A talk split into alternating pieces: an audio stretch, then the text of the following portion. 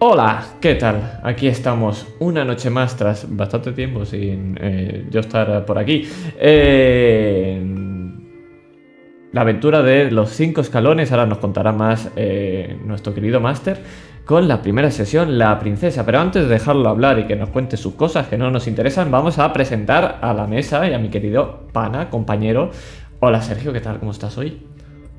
bien, bien y teníamos muchas ganas ya de jugar porque llevamos esperando esta partida mucho tiempo y también llevo mucho tiempo sin jugar contigo, así que le tenía ganas.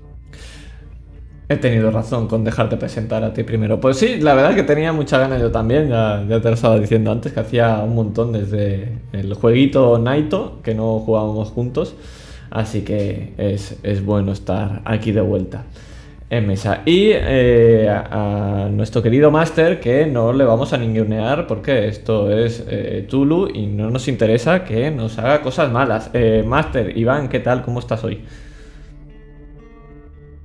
Como el resto de días, pero eso no es importante porque es igual de, sufrir y esas cosas. Pero bueno, ahora hemos venido a jugar a Rolsito y por suerte no es un juego hecho por franceses. Efectivamente, es Es que sois británicos. Entonces, es casi lo mismo. Eh, casi, casi. La verdad es que sí. Pero, pero bueno, cuéntanos, cuéntanos qué, vamos a jugar, qué es esto y, bueno, dale caña. Cuéntanos cosas. Eh, cosas. Eh, bueno, pues vamos a jugar a los cinco escalones. ¿Eso quiere decir que vayamos a jugar cinco sesiones? Pues no, la verdad es que no, vamos a jugar dos no, no esperéis más. La princesa, la siguiente, ¿cómo se llama? Lo descubriréis en la siguiente. Em, los cinco escalones es una aventurita de Chulu, la podéis encontrar pues, en la web de Shadowlands. Y bueno, la ha hecho el bueno de Enrique Camino, que está muy bien. Y si queréis trasladaros en esta aventura que no es clásica, es eh, bastante peculiar. Eh, que nos transporta al Liverpool victoriano, pues eh, darle caña y comprarla, fuerte, a comprarla fuertemente. Eh, esta aventura en realidad debería de jugarse con cuatro personas, pero aquí somos los mejores del mundo y lo hacemos solo con dos. No es que no tengamos amigos, es que mandándonos un mensaje para jugar con nosotros, por favor. Pues si no hay nada más que comentar. Yo tengo que comentar dos cosas. Eh, se me ha olvidado, quería hacer la presentación. Esta es la presentación 1. Ojo a, tremenda zumo de cebadita que tengo para hoy. Eh, espectacular. Eh, del, mercado asiático japonés de confianza. no, sé de qué es exactamente. Y eh, mi hermano lo sabe, hoy hemos dado a las perras eh, un hueso de jamón. ¿Por qué comento esto? Porque yo ahora mismo tengo aquí a una de las perras y ¿sabéis el olor a patatas con jamón de las bolsas? Pues ahora mismo lo tengo aquí debajo en forma de perro. Así que va a entrar muy bien eh, a la vez que me estoy tomando pues tremenda cerveza japonesa. Quería comentarlo. Ya está. Te dejo los mandos si te comes unas leyes ahora, es como si te estuviese comiendo unas patatas ahora jamón. Efectivamente, ahora todo lo que me coma me huele a jamón como las patatas.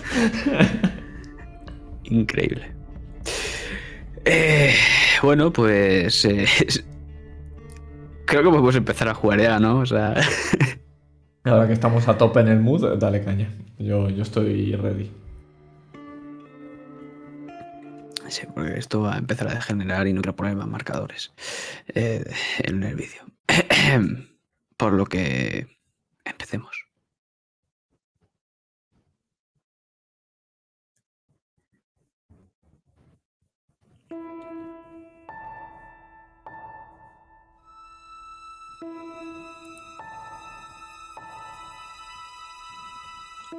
Y lo primero que vemos es un adolescente.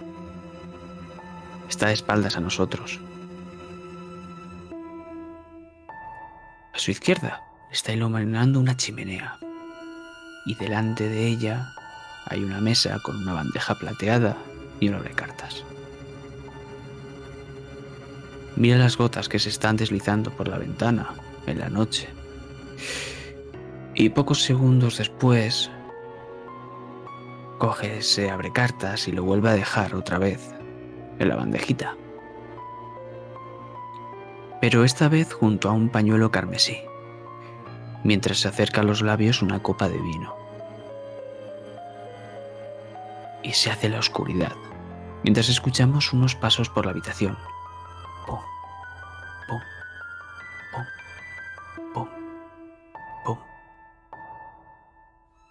Pero esa oscuridad de repente se desvanece con un rayo y nos muestra el balanceo de la adolescente ahorcada en su propia habitación. Y entonces, esa oscuridad vuelve a nosotros. Para cuando retrocedemos con la cámara, abriendo esa puerta del carruaje y nos adentramos en él, ver cómo en ese fondo oscuro empiezan a aparecer unas letras. 8 de octubre de 1891. Se escucha el repiqueteo de las gotas en el techo de este carruaje. Y a un lado de los asientos se encuentra un hombre de unas proporciones considerables, en el cual tiene en su regazo un bastón. Pero vemos como vosotros al ir entrando se va agitando un poco el carruaje y vais tomando una posición. El hombre fuma un puro y lo podemos ver rápidamente en su cara. Esas marcas ya que empieza a entrar en algo más que la madurez. Pronto se jubile. Y justo al lado de su cabeza se graba su nombre, junto a su profesión. Es Arthur Garber, el comisario jefe. Y vemos cómo le da esa calada otra vez consumiendo algo más el puro. Y cuando suelta el aire, suelta el humo, esas letras se desvanecen y se desdibujan. Y cuando empieza a disiparse el humo, nos empezamos a centrar en uno de vosotros. ¿En quién?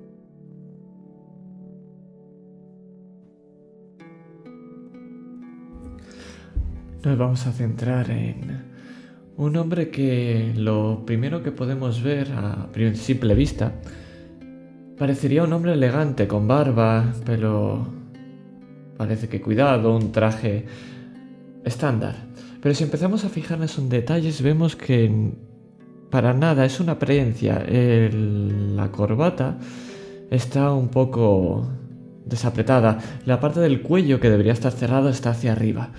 La barba debería estar bastante más perfilada y salen varios pelos largos que no deberían estar ahí.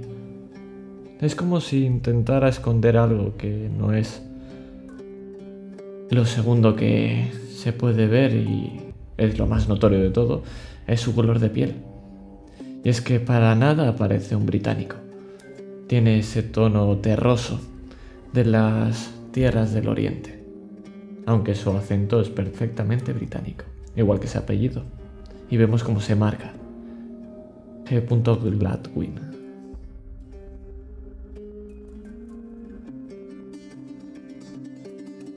El tipo da un par de golpes con su bastón y el carruaje empieza a ponerse en movimiento, por lo que ahora empezamos a ver cómo los caballos empiezan a tirar y las gotas empiezan a deslizarse de forma diagonal a través de esta ventana hasta llegar a nuestro siguiente personaje. Y reflejándose en esas gotas, lo que vemos es fuego. Vemos la llama de un cipo que enciende un cigarro. Y ese hombre empieza a devorar el cigarrillo. Es un hombre bastante grande, es corpulento, caucásico. Se nota que es inglés a la legua. Con barba de un par de días, nariz grande, ojos negros y profundos.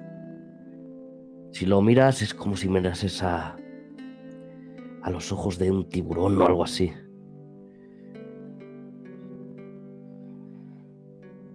Va vestido con una levita negra de cuero que ha tenido mejores días y un traje un poco desgastado, como si hubiese pasado por muchos incidentes y botas de montar.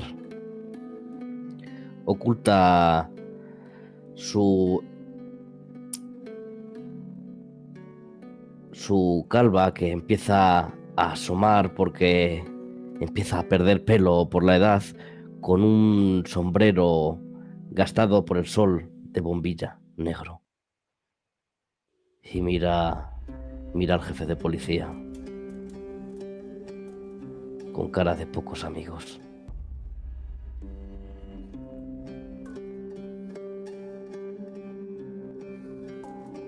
Y él te devuelve esa mirada, porque sabéis que no le caéis bien. No le agradáis para nada. Y de ser por él, no estaría aquí ahora mismo. Pero el jefe Lord Northwood os ha enviado aquí. Y el tío se os queda mirando. Arthur se os queda mirando mientras pasan varios segundos incómodos, mientras os fulmina con esa mirada. Y sigue dándole una calada a ese puro.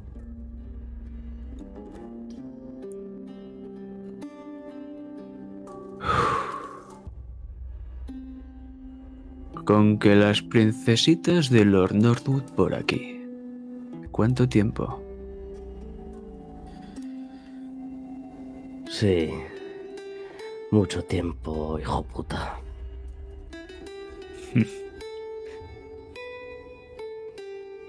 Vamos, no seáis así, caballeros. Eh, hace un precioso día para dar un paseo. Gracias por la invitación. Y miro hacia los gotoreones que hay por la ventana. Pero no es esta agradable vista lo que nos ha juntado aquí, ¿verdad, caballeros? Nos ha juntado el Lord Northwood, como siempre. Les ha asignado el caso de... El suicidio, aparentemente, de la joven Viola Whitecombe. Vive a las afueras. Ahora mismo.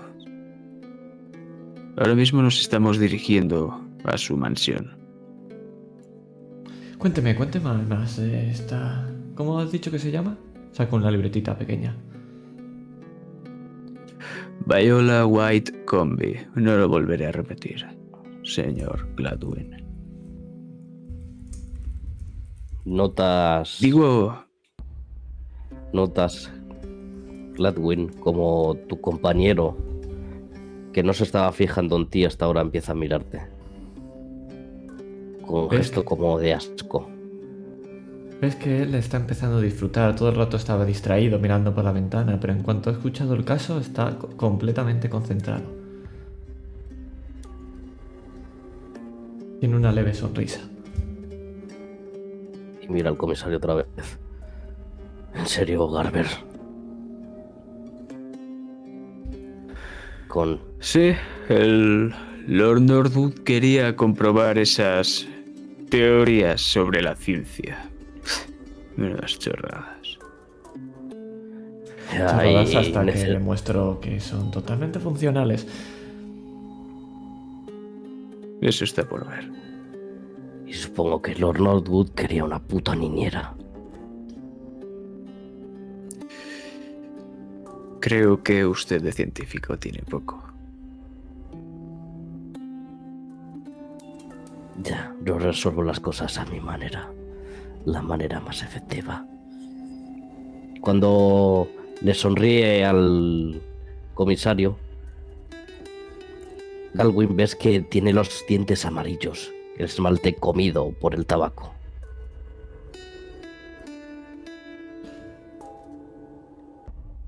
Hay veces que esas maneras no nos van a ayudar a descubrir según qué cosas y que la señorilla White haya suicidado. ¿Qué, qué le ha pasado? Siga, siga. Aparentemente se ha suicidado la señorita White Combi. Aparentemente porque se le extrajo parte del cuero cabelludo. Como comprenderá, uno no se lo extrae fácilmente a sí mismo. Por lo que pensamos que es un asesinato. Esto es lo único que voy a compartir con ustedes. Son órdenes del Lord Northwood. Paralelamente a ustedes tenemos a los hombres de confianza de siempre que están haciendo sus mejores labores para resolver este caso. Comprobaremos quién tiene razón. Si os mira de arriba a abajo. La ciencia o la vieja confiable. Estoy ansioso de descubrirlo.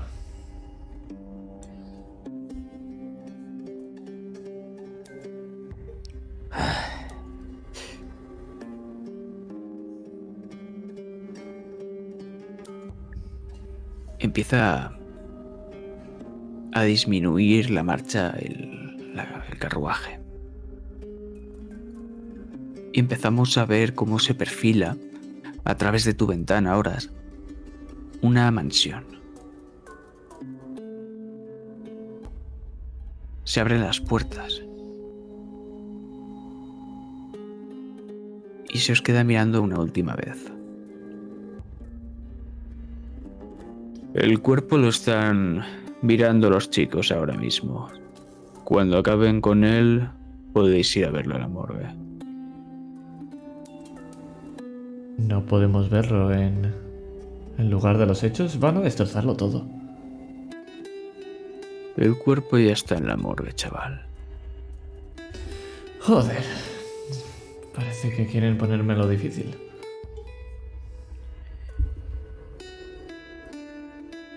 Gracias por el trabajillo, hijo puta. Piérdete. No defraudes a Lord Northwood si no quieres volver a ser un perro callejero. Y esta vez el que muestra los dientes, con una sonrisa blanca perfecta, es él. Con esa palabra, da un par de golpes y Carruaje empieza otra vez a marchar, dejándonos en la mansión White Combi.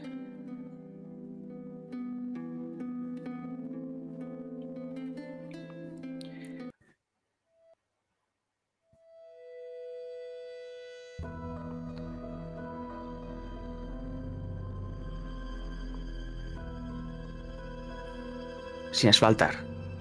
El camino que conduce a la mansión está sin asfaltar. Está a las afueras. Lleno de barro. Y vemos ese muro que está lleno de grietas y con una verja que podemos ver White Combi, pero la maleza ha cubierto la mayoría de las letras, excepto la W que está colgando. La puerta, esta verja, para empezar, está medio abierta. Y si la empujáis, escucharemos ese característico chirrido. Y es un jardín descuidado. Bastante descuidado para ser un jardín inglés demasiados matojos, malas hierbas creciendo a diestro y siniestro, completamente irregular. Y todo encharcado, por supuesto. Pero nos dirigimos hacia esa majestuosa mansión en algún momento ya hace mucho tiempo. Ahora ya solo quedan los restos, si es que podemos decirlo de alguna manera. Y justo en la entrada vemos un primer escalón. Que justo detrás de este, un poco más hacia la derecha, puedes ver a un tipo ya entrado en años, con una gorra que está intentando con un rastrillo coger hojas del suelo. Y cuando os ve llegar, simplemente os hace una reverencia con una sonrisa mellada.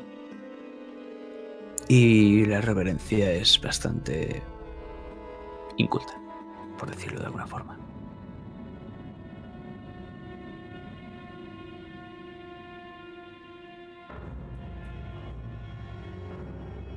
Estamos avanzando y ves que en un momento, antes de pisar, te paro, horas. Eh, te pongo la mano encima, tú tienes mil veces más fuerza que, fuerza que yo y además parezco un pequeño tapón al lado de ti, pero tampoco es difícil. Y, pero ves que te freno.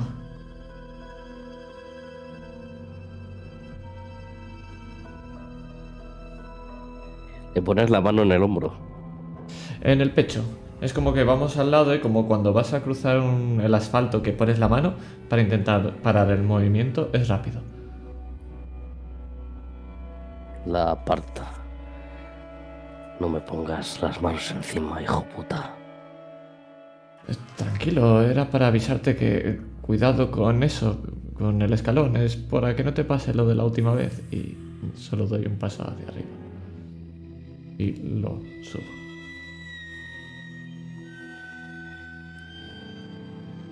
Cuando subís y llegáis al, al porche, te agarra de la pechera y te pone contra la pared. Mira, tira el cigarro. Oh, oh, oh, oh. El puto Lord Notwood quiere que te haga de niñera porque piensa que tu mierda de ciencia va a cambiar el mundo. Pero eso me da igual. Solo quiero el dinero que da. Así que haz tu mierda y no te metas en problemas. Y cuando llegue la acción de verdad, mantente cerca de mí y no me estorbes. De lo contrario, te mataré yo mismo.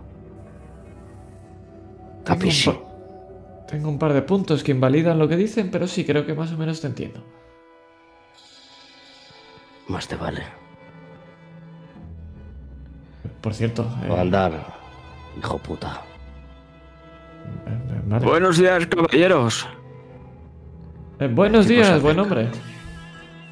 Eh, ¿Todo bien? sí, perfecto. Me estaba, me estaba quitando un poco de. Nada, arreglando la corbata. somos los enviados de Lord Northwood. Oh, soy los otros polis que iban a venir. Eh, lo miro, me miro. Sí. Sí, los que van a resolver el caso. Entiendo. Es una pena lo que le ha pasado a la señorita. Eh, cuéntanos lo que sepa antes de ver el cuerpo. ¿Qué es lo que sabe? Eh, mira, ya se lo he contado a la policía, eh, a los otros. Eh, yo soy el jardinero, soy Taylor. Me encargo del jardín y de la, cerrar las puertas y, las ventanas. No hago nada más. El más arduo de los trabajos, señor Taylor. Entonces, pudo ver a alguien entrar. En la casa alguien extraño. No, no, no, nadie entró. Es imposible. ¿Quién había en la casa, aparte de la señorita White? Pues estaba yo, la señorita y la ama de llaves, la señorita Worcester. Y esa vieja, te digo yo que lo escucha todo por la noche. No se escapa ni una. Estará bien hablar con esa mujer. Nadie ha salido de esta casa desde entonces, ¿verdad? Bueno, solo el cuerpo de la señorita, cuando se lo llevaron esos policías. Ciertamente. Bien visto.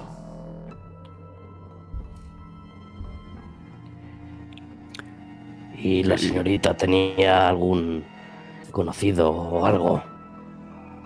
Lo siento, yo solo soy el jardinero. Yo no sé nada más de la señorita.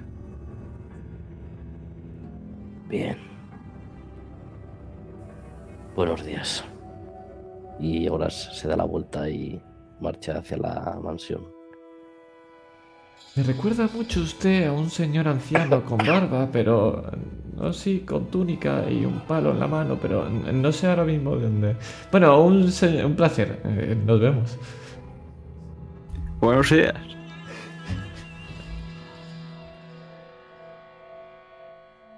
Me cae bien ese hombre.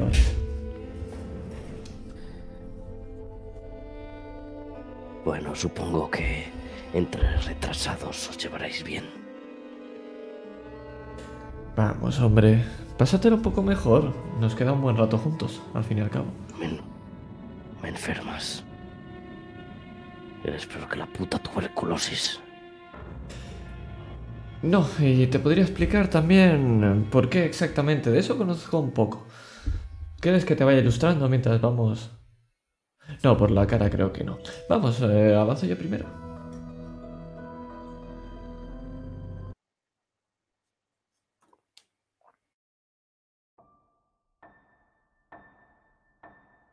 pues retornáis a, a ese escalón, a ese porche y a esa puerta de entrada.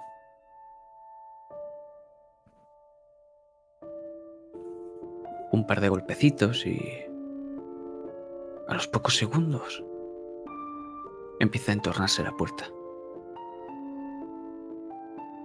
Y empezáis a ver la figura de la señora Worcester, esa anciana ama de llaves, que lleva el pelo recogido y en su uniforme no hay ni una sola arruga. buenos días. Buenos días, señora. Venimos a investigar la muerte de la señorita White. Oh, me, avisaron que vendrían otra vez.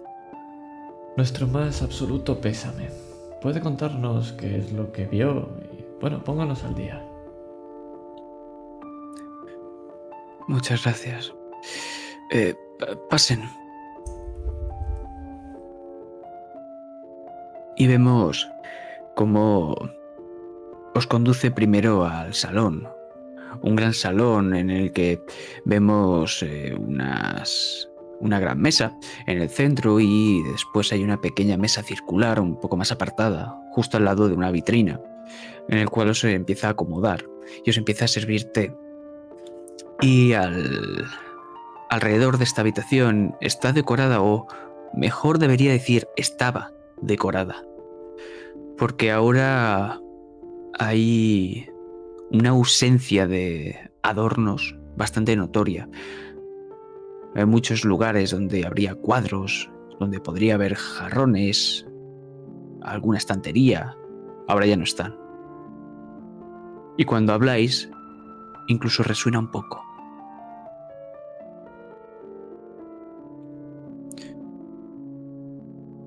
Bueno, yo soy la señora Worcester y me encargo, bueno, de la casa de los señores Whitecombe. La casa está un poco... Mira hacia los... a mi alrededor. Un poco maltrecha. Mm, ¿Qué ha ocurrido aquí?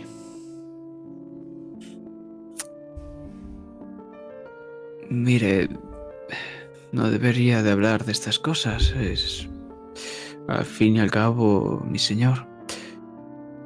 Pero el negocio en los últimos años no ha ido muy bien. No sé si me entiende. Por supuesto. Casi todo... ¿A qué se dedicaba? A la importación de madera en Europa.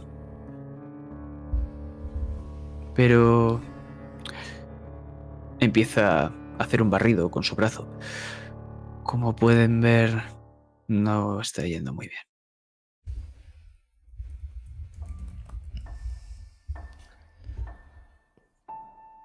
Y eso sería suficiente razón para suicidarse. Lo dudo mucho. Se le queda por un momento la boca abierta. Vino un, agente esta, esta mañana, a algunas horas, y dijo que no era un suicidio. Además, no tenía motivos la señorita. Sabemos que no es un suicidio. Ya. Me imagino que se encargaría Lumbreras de nuestro compañero de deducirlo, pero queremos llegar al quién.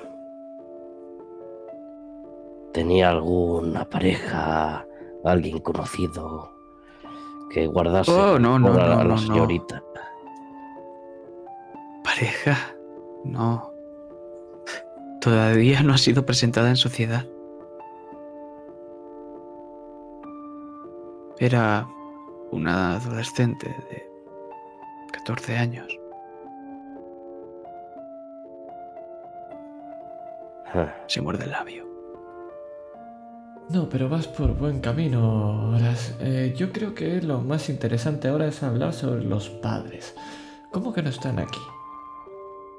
¿Vivían unas solas ustedes?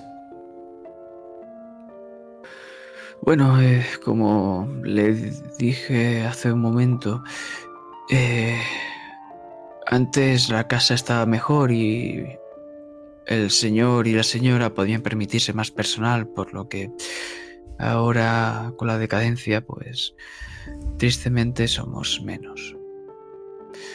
Solo el señor Taylor y yo. Y bueno, los padres suelen viajar con frecuencia, por lo que ahora se encuentran fuera de la mansión y todavía no saben nada sobre su hija. Y un problema el que usted sea la que tenga que darle las noticias. ¿Cuánto hace que se marcharon de viaje? ¿Hace mucho? ¿Cuándo fue la última vez que vieron a su hija? Me hará una semana como mucho. Una semana.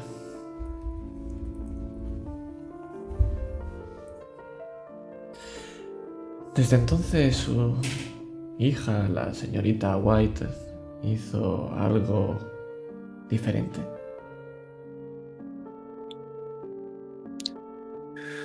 Ya sabe, cambios de Mm. humor, cambios de hábitos. Sí. Sí, me, me resultó extraño. Era un comportamiento ajeno a la señorita.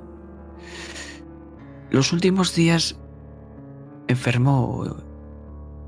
Eso es lo que dijo ella, porque no... No la noté enferma. Ya sabe, la he criado desde muy pequeña y sé cuándo enferma o no. Enfermaba. Y... A pesar de eso, estaba muy ilusionada. Pero... No ha podido ir a la academia últimamente a causa de esa enfermedad. ¿Qué enfermedad o qué síntomas se supone que tenía? Simplemente decía que estaba enferma y ya está.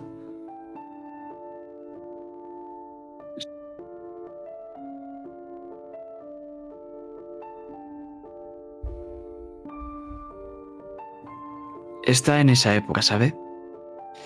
Yo pasé por la misma época y también me enfermaba mucho y faltaba a clases y bueno, Ya me entiende. Vale, de acuerdo. Enfermo.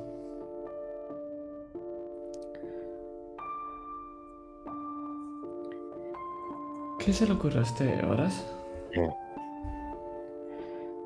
¿Qué estuvo haciendo en las horas previas a cuando encontraron su cuerpo?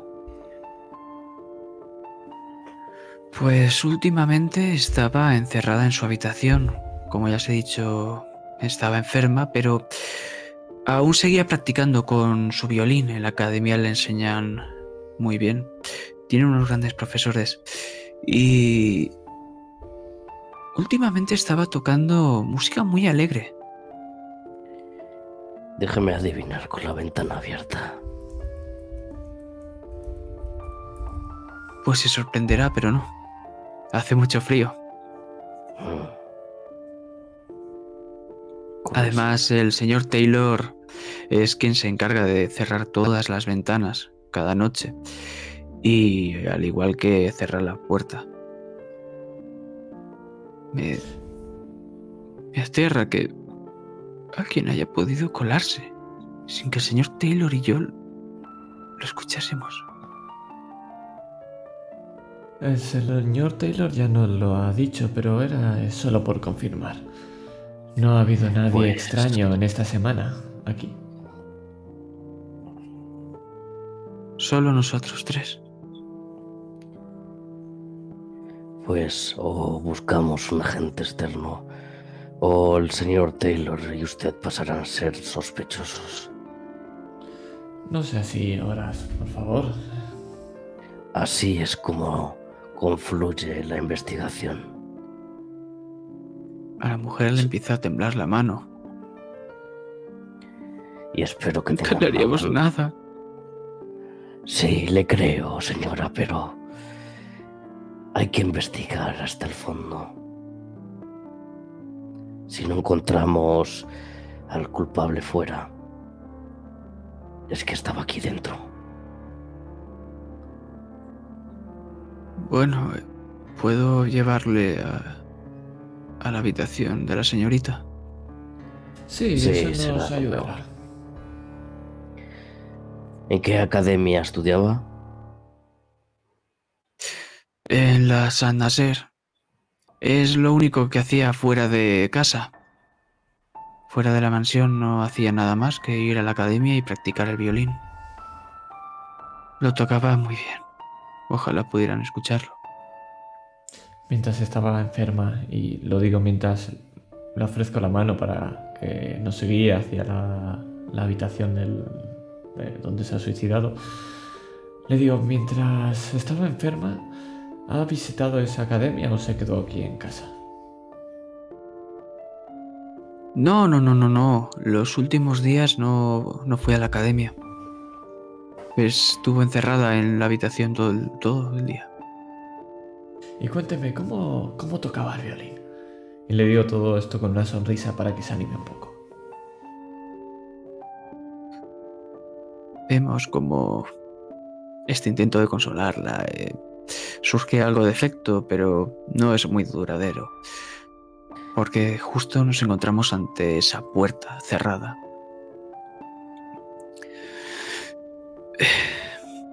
Esta es la habitación.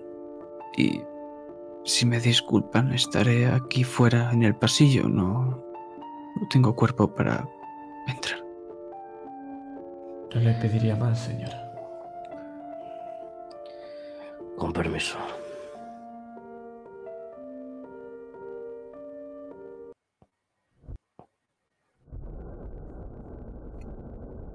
escuchamos la puerta rechinar. Y lo primero que vemos es una gran habitación. Y en una de esas vigas, en el techo, vemos como hay una soga colgada, que parece como todavía se está meciendo y escuchamos el... la soga cómo se tensa. Y al lado de esta soga hay una silla. Una está de pie y la otra está tirada en el suelo. Parece ser que es la que habrán utilizado los policías al descolgarla.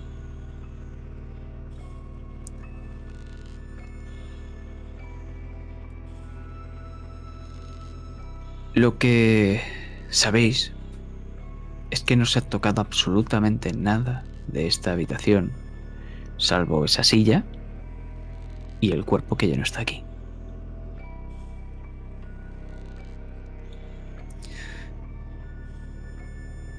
Lo primero de todo es que me vais a hacer una tirada de conocimiento. Porque empieza a, desprender esta habitación nada más, nada más abrir la puerta. Eh, un olor persistente y fuerte.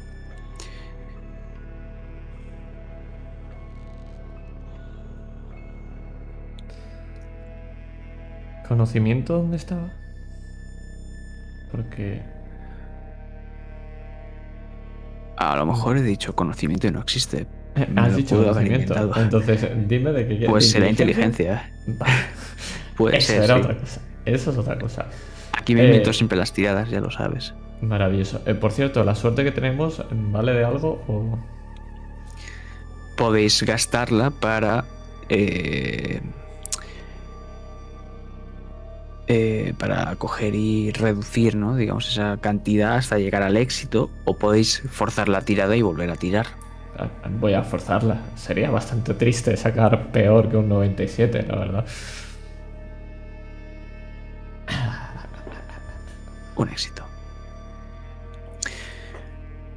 Pues cuando habéis abierto la puerta y la ama de llaves, la señorita Worcester, se, se ha hecho a un lado, lo primero es que le has visto por un momento la cara como ha sido de duda, de sorpresa incluso.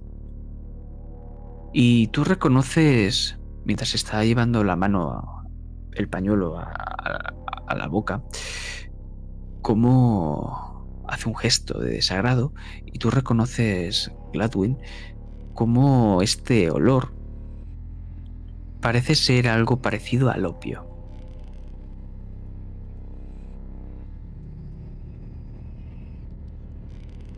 Mientras entro, lo primero que hago es llevarme la mano a un bolsillo mientras estoy buscando. Horas, ¿de verdad? ¿La pobre señora? La pobre señora tiene que estar advertida de lo que puede pasar si no colabora. Pero si advertida ya está con el cuerpo ahí arriba. Y ves cómo saco un pañuelo y empiezo a taparme un poco la, la boca. La saco y la tapo. Y ves como que estoy olfateando. ¿Qué pasa? ¿Te choca el olor a muerte? No, más específicamente a opio. Ya sabes, la droga. Sí. Es normal que una niña de 14 años consuma opio.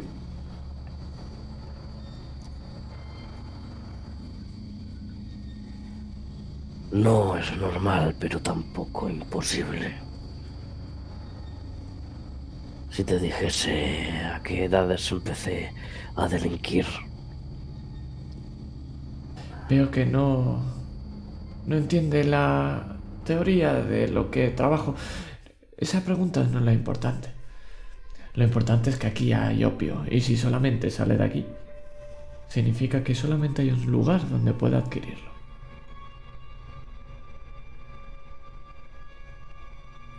¿Y bien? La academia.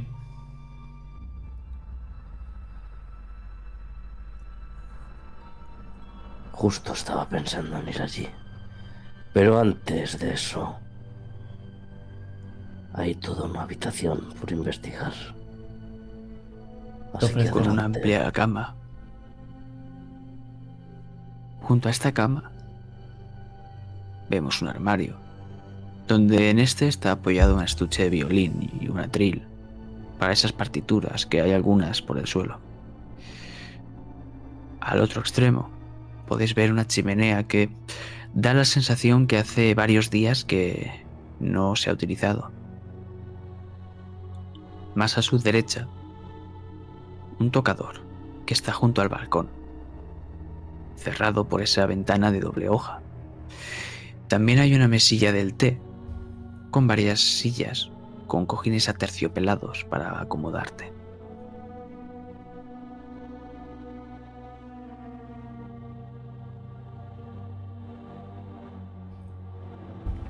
Te hago un ademán y te ofrezco la oportunidad de que busques. Lo primero que ves hacer ahora es acercarse a ese atril y mirar detenidamente todas las partituras que estaba tocando la señorita White. ¿Ves cómo se las apunta? ¿Tenía Lo un gusto la muchacha?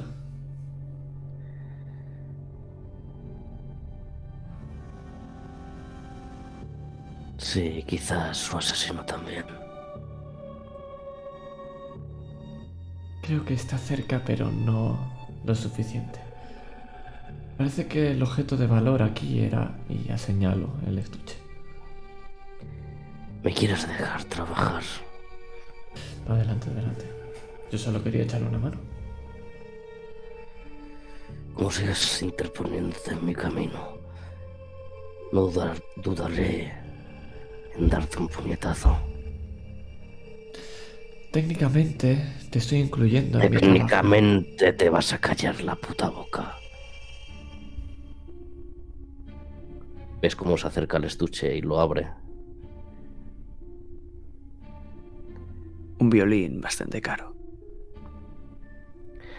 Lo examina. Mira a ver si dentro del estuche o en alguna parte del violín hubiese algo grabado o, o algún indicio de, de una posible pista.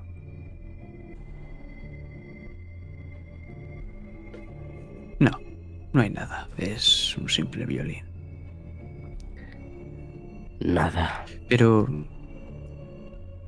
cuando te dice todas estas amenazas y demás horas, imagino que te has apartado de esta mole enfurecida.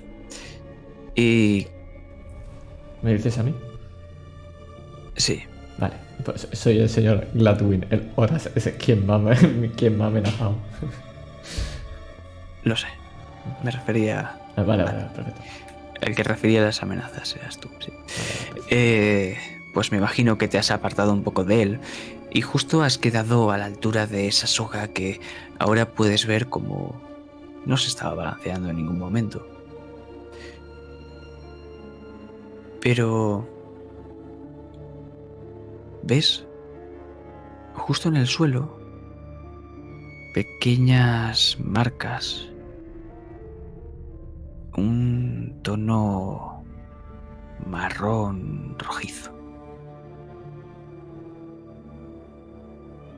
Marrón rojizo. Me fijo las marcas. Quiero ver si son parecidas a las de una silla o... Quiero ver la disposición. Intentar adivinar si es un objeto, si simplemente es polvo que se ha caído. Arañazos. Es muy fácil, es posible que tanto tú y seguramente Horas hayáis visto sangre seca alguna vez.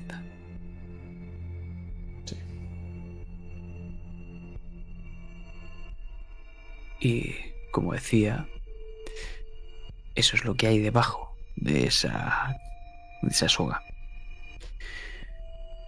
Y también, como en esa silla tirada, hay también alguna gota.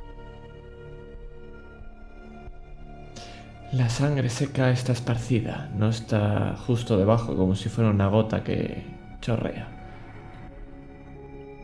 O sea que hubo un Ay. forcejeo. Hay pequeñas gotitas en el, justo en la zona de la soga. Y después, en la silla, pero también te das cuenta que hay un pequeño rastro. La mujer fue herida antes, quizá por ella misma, quizá por este... Digamos asesino que la obligó. Esa es mi teoría inicial, hipótesis, está un poco todavía confusa, pero está claro que algo le ocurrió y tiene un camino. Y si no te gusta o no te apetece tocar ese violín, creo que deberíamos seguirlo. Deberías dejar las bromitas por tu propio bien. De nuevo horas. Vamos a estar muchas horas aquí. Pero bueno, vale, ya voy yo otra vez. De pues te acercas al tocador. Y en el tocador vas siguiendo esas gotitas y te das cuenta de algo. El tono de estas manchas, de esta sangre, está algo más oscuro.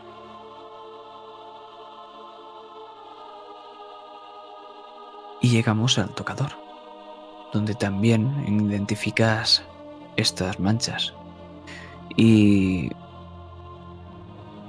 junto a varios cepillos encuentras un abrecartas.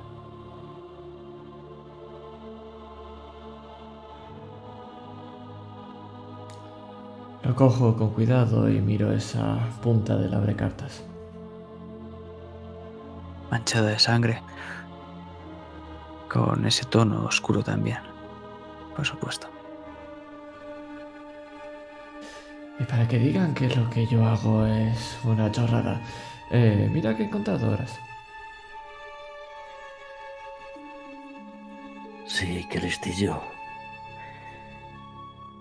La verdad es que se le fue de las manos a nuestro hombre. O mujer, todavía no lo hemos identificado. Seguro que es un hombre. Es probable. Además, puedo decirte que este abre cartas no las marcas de, de, sangre lo que te dicen es que esto no ha sido un corte se ha utilizado para un pinchazo y además en el propio tocador se encuentra en una bandeja los restos de algo quemado de ahí parece provenir. Provenir, provenir. Ese olor a opiáceo. Lo que ves es que me siento en el tocador y me pongo en una posición parecida a la que podría llegar esta, esta muchacha. Cojo el abrecartas, lo pongo, lo cojo de la mesa y miro alrededor y miro un cajón. El más cercano si tuvieras que guardarlo y cogerlo corriendo. Y cuando lo cojo y lo abro, es cuando veo lo que se supone que estaría ahí. ¿Qué es lo que veo? No identificas nada más que los restos de algo quemado. Y como te he dicho, de esto desprende el al opiáceo. Pero ahora que has captado la atención de Horas, Horas, el tocador en el cual está Gladwin, lo percibes algo desplazado por esas marcas en el suelo, no coinciden.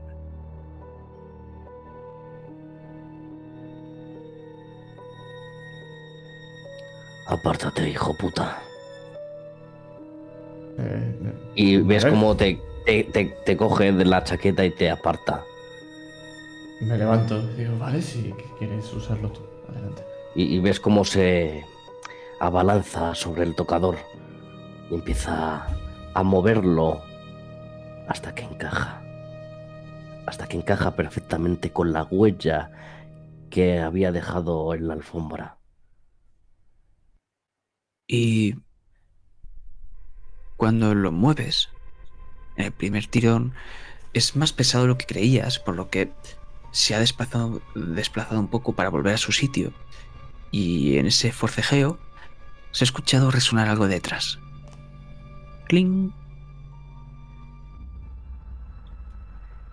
Ves como Horas eh, se agacha y alarga es el brazo largo y musculoso que tiene. Y sacas una botella de vino de Oporto.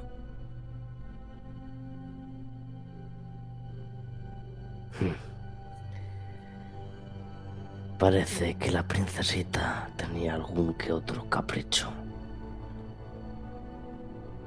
No, esto es algo más. Eh, cuando... Vamos a poner que eres una niña de 14 años, estás aquí sentada con una botella de vino. ¿No la guardarías para alguien? Es decir, si quieres una botella de vino la puedes tener en cualquier momento, no. Esto es para tomarlo con alguien. ¿Qué lumbreras? ¿Y ese alguien? Porque, porque que le hayan arrancado un mechón de pelo no te quiere decir nada, ¿verdad? De nuevo, no estás en lo importante. Lo importante es que ahora sabemos que ese alguien ha sido invitado por ella. Obviamente. ¿Por qué decís todos que lo que hago es mentira si... Bueno, da igual. Eh, buen trabajo, Horas. En fin. Ves como Hora se gira y empieza a mirar la ventana. Si no ve nada extraño en el marco ni en los alrededores a esa ventana, incluso mirando a los canalones de- del tejado, mira hacia adelante para ver una posible ruta en caso de que alguien quisiese entrar. Vamos paso por paso, horas. Esta ventana da acceso a un balcón. Como he dicho, es una ventana de doble hoja. Por lo que podéis identificar primero, por lo que os ha dicho la señora Worcester, e incluso comprobándolo vosotros mismos, esta ventana solo se abre desde dentro. Lo segundo que identificas es... es sutil. Y... No, no lo vas a descubrir tú. Porque a ti te imagino ya abriendo esa ventana comprobándolo, sino que lo descubre, lo descubre Gladwin. Es un... ¿Cómo decirlo? Es muy ligero, es, es, una sensación de que algo está descolocado. Es esa cortina de la cual está colgando un poco más de lo que debería. Es y Horas es... la ha movido al, al abrir la ventana. Es que ese pequeño toque de Ladwin de que todo esté correcto empieza a chocarle y hay algo raro. Y voy a esa cortina. Es curioso, le falta una argolla. Puedes ver el resto de ellas.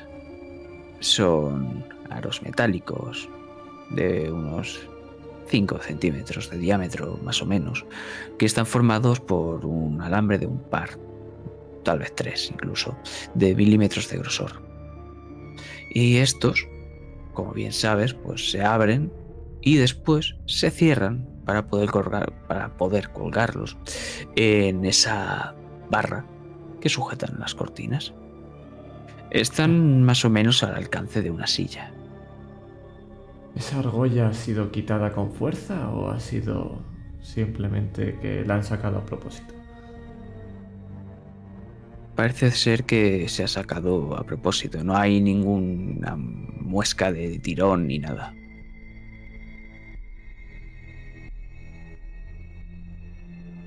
Pero vamos más allá.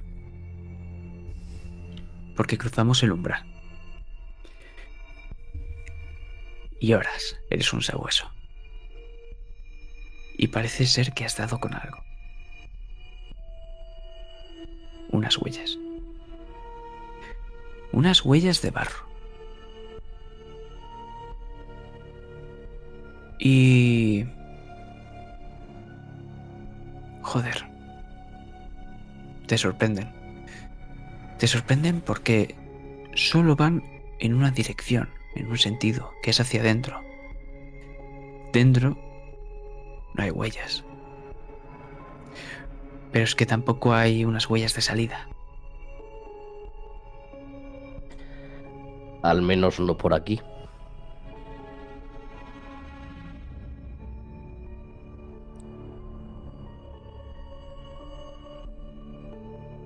Hay varios jarrones en este balcón. Y lo has observado durante un rato mientras Gladwin estaba fijado en la cortina. Te has dado cuenta como efectivamente alguien parece haber escalado. Horas. ¿Conoces la historia de esa princesa en el castillo con ese pelo tan largo y que viene el príncipe a subir a un castillo pero no puede subir? No, yo no leo mariconadas. Pues te vendría muy bien porque todos sabemos que nuestra princesa no tiene el pelo largo. Y que mejor que unas cortinas para hacer que alguien suba en vez de su pelo. ¿Has encontrado algo por ahí? Las huellas de nuestro hombre. Lo sabía.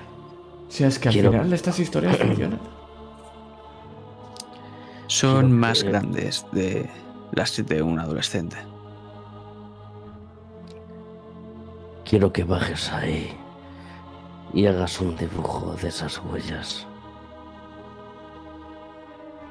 Así sabremos qué zapatito gastaba nuestra cenicienta. Y decías que no leías esas historias.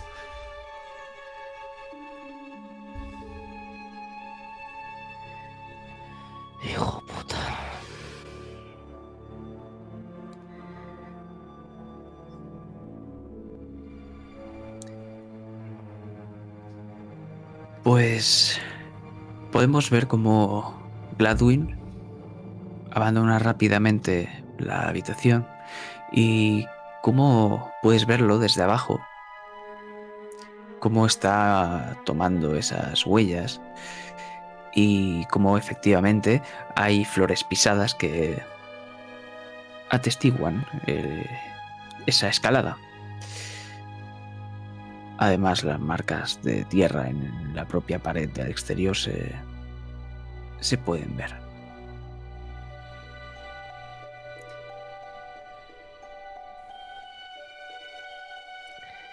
Echo otro vistazo a la habitación y si no veo nada más llamativo de lo que ya hemos descubierto voy a bajar. Abajo con Ladwin.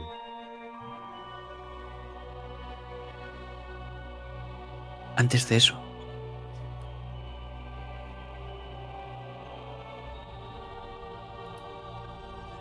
te veo siguiendo paralelamente las huellas de el posible asesino o asesina.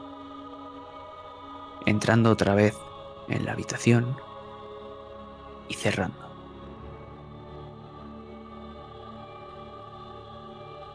Te lanzo la pregunta, Horas.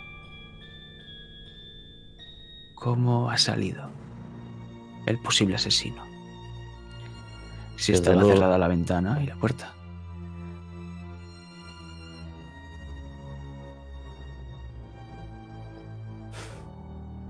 Igual no ha salido.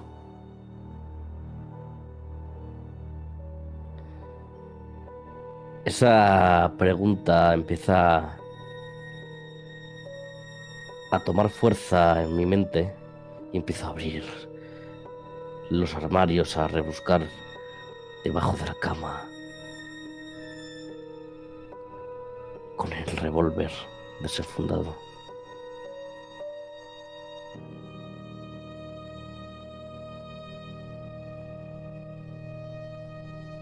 ropa algún que otro juguete escondido, una muñeca puede ser.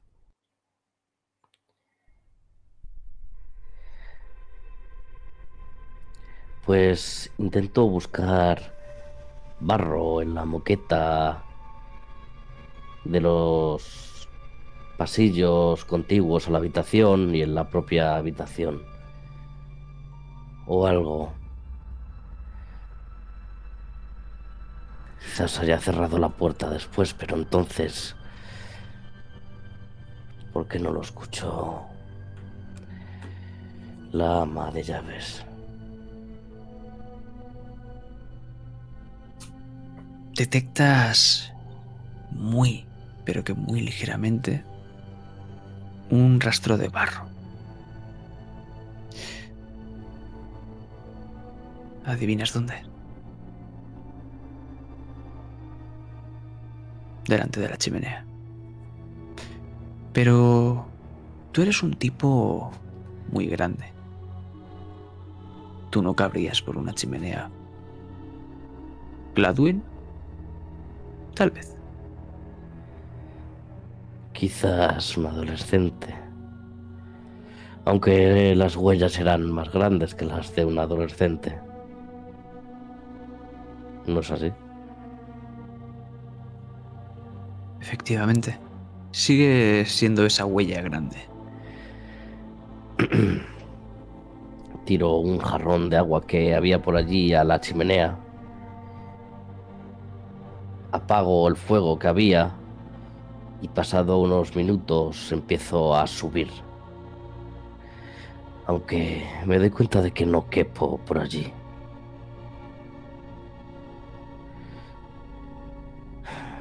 Abro la Hijo puerta puta. en ese momento y te veo agachado como intentando meterte por el- la chimenea. Veo que te lo estás pasando bien. Tengo un rastro. Nuestro hombre salió por aquí. Yo diría que es un poco raro salir por ahí, entonces probablemente lo que hay allí sean sus zapatos. Hace falta mirarlo. Inspecciono las cenizas de que quedan en la chimenea. Debo decirte que las cenizas son de hace varios días, porque cuando habéis entrado no parecía que se hubiese utilizado desde hacía varios días esta chimenea. Y son, son restos. Pero Gladwin, si te asomas tú, tal vez puedas ver algo más. Cojo y aparto con un poquito la ceniza, cojo un pequeño trapo, algún vestido de la niña, no me importa que esté todo revuelto de cuando he abierto los armarios, para intentar meterme dentro sin mancharme mucho. Y podemos ver huellas en las paredes de la chimenea, como van subiendo. Con que quemar sus zapatos. Esto sí que es raro. No es raro.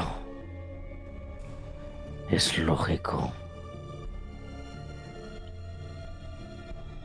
Me imagino en mi cabeza cómo tiene que estar puesto para subir por arriba y cómo podría llegar a subir alguien por esa chimenea como veo esas huellas.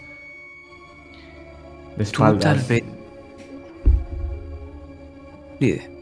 No, sí, me preguntaba eso, si es de espaldas, si subiendo como con la espalda en la pared o... no sabes exactamente cómo ha subido, porque tú que eres un tipo con una constitución mucho menos notoria que la de Horas, podrías escalar con dificultad por aquí. Pero para una persona todavía más escuálida, tal vez podría llegar a ser fácil. Que es lo que demuestran esas huellas. Agilidad. De acuerdo, entonces alguien ágil que está subiendo por aquí arriba que ha venido a ver a nuestra princesa, a quizá consumir un poco de opio y el vino y acabó con un supuesto suicidio. Vamos bien. ¿Tienen una escalera para subir al techo?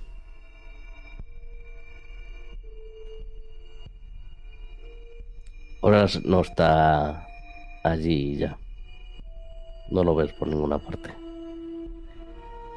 Hola. Eh, pues tendré que buscarla yo. ¿Dónde vemos ahora, ahora mismo? En el tejado de la mansión.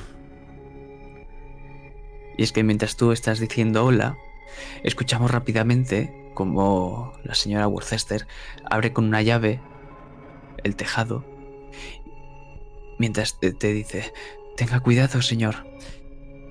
Y empiezas a ir por el tejado y recibes ese hola desde abajo de Gladwin. El... La chimenea, justo al finalizar, tiene una rejilla que está atornillada. Pero le faltan tres tornillos. Por lo que ha sido desplazada. Cojo uno de los tornillos que aún quedan y me lo echo al bolsillo.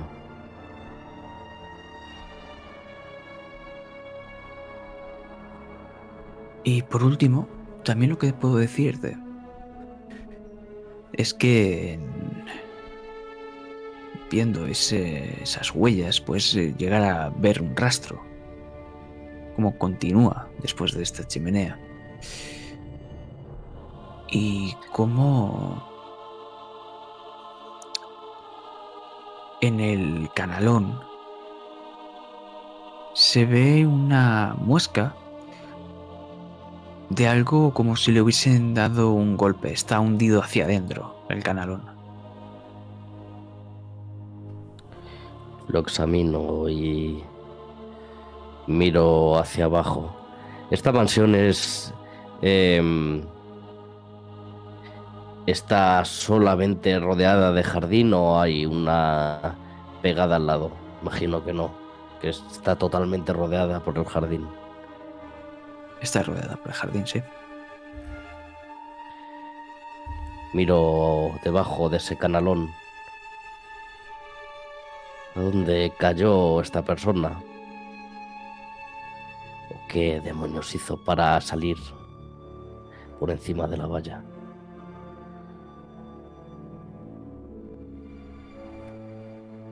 La valla no parece que sea muy difícil de escalar. Tú lo podrías conseguir bastante fácil.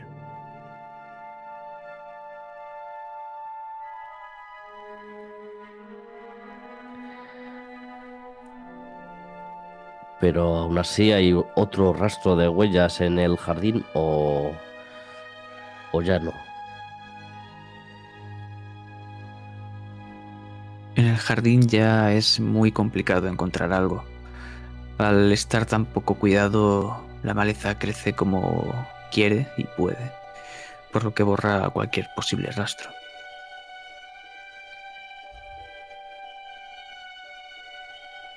Me tendrías que haber dicho que había subido aquí. Y ahora yo tengo las manos manchadas de ceniza. Quería estar tranquilo aunque fuese cinco minutos. Ah, lo dicho. ¿Has encontrado algo? Eso. Te señala con la cabeza al canalón. Miro al canalón, miro hacia abajo. ¿Esto es saltable?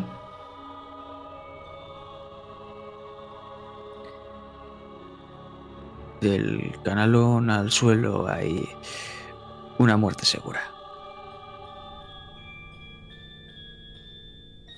Hmm. ¿Y qué hay justo aquí abajo?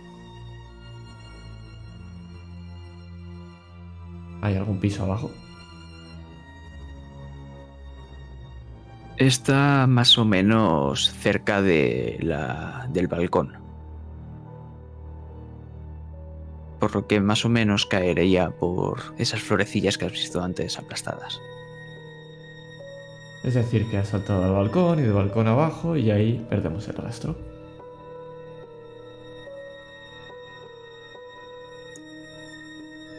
En el balcón solo hay huellas de entrada, no de salida. Como he dicho antes. Pues solo nos queda una opción. Que ha salido volando. Te mira fijamente. Creo que esos cuentos te han empezado a quemar el cerebro, hijo puta. No, así funciona esto. Ahora mismo con lo que tenemos, la única explicación lógica que hay es esta. Si no hay más rastro, es que ha salido volando. Entonces o estamos fallando nosotros o realmente ha volado. Y espero que estemos fallando nosotros. Yo también, porque nunca me he enfrentado a un hijo puta que abuela. Debe ser difícil de disparar. Bueno, entonces es como todo, lo agarras y le amenazas con los puños.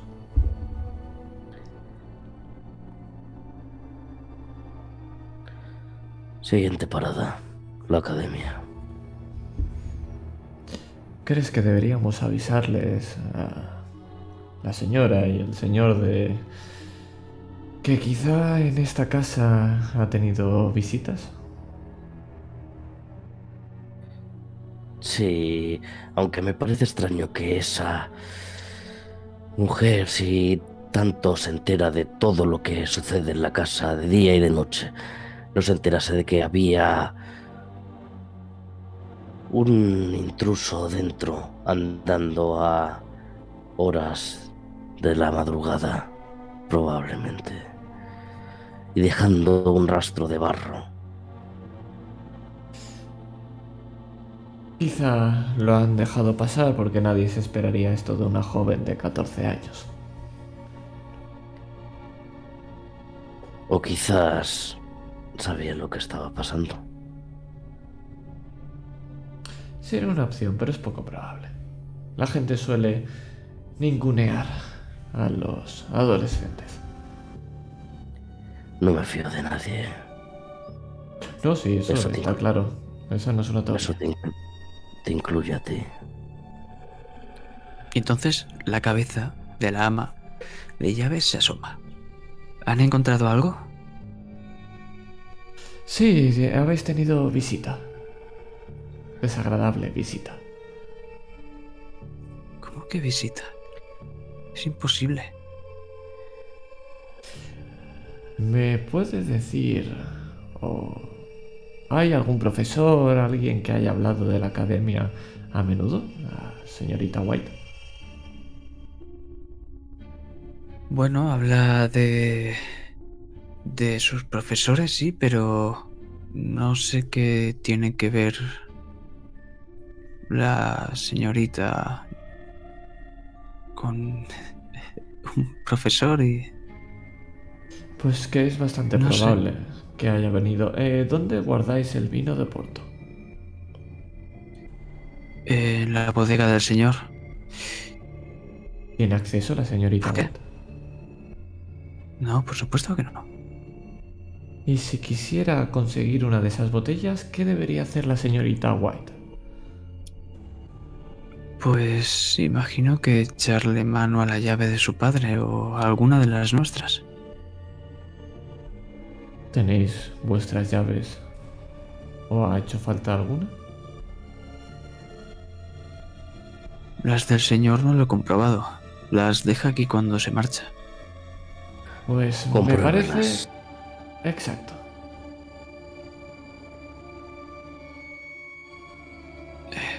vale. Voy. Eh, y bueno, eh, a lo que me decía antes, la directora, Nafisa, hablaba de ella, es un amor de persona. Nafisa Wolfram. La directora, una mujer que te sonríe ahora.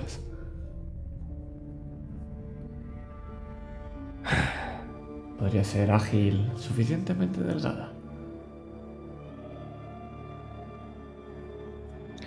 Dígame, ¿cómo es físicamente la directora? Eh, bueno, es joven y es extranjera. ¿De dónde? Creo que era de la India o por algún lugar de ahí, no sé exactamente. Vaya, No Qué me suena puta casualidad. Qué puta casualidad.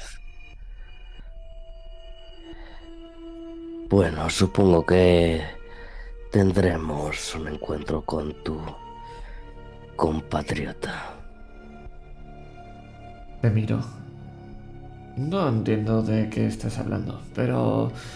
Eh, vale, sí. Es, no hay que ser racista tampoco con los extranjeros, no hay que pensar mal de una persona porque sea de fuera, es importante. Señora. No caer en prejuicios. Las llaves. Oh, cierto. Empezáis a seguirla. Y en el despacho vemos rápidamente cómo va a echar eh, mano a las llaves del señor y efectivamente falta una.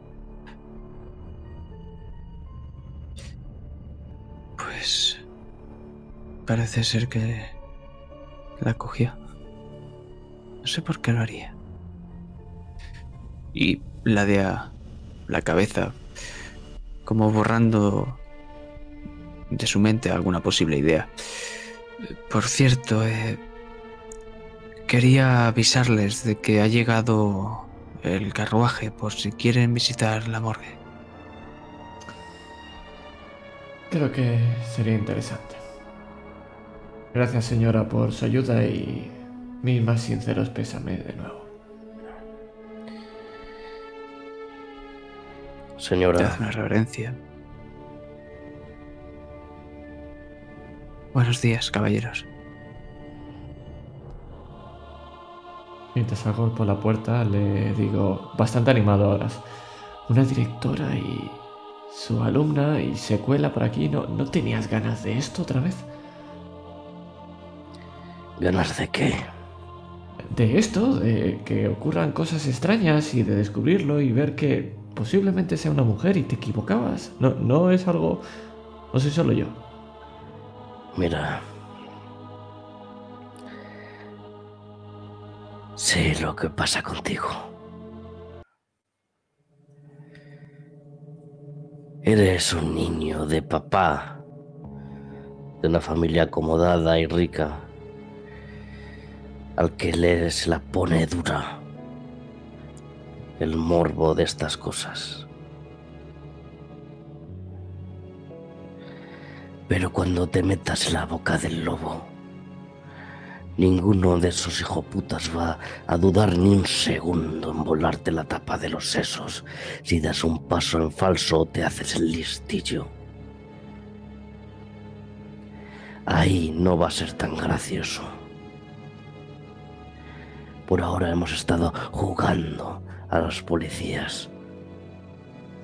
Cuando nos toque meternos en un sitio peligroso, vas a saber lo que es de verdad.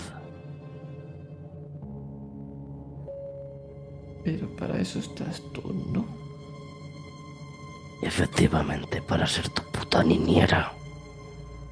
Se gira, se mete en el carruaje.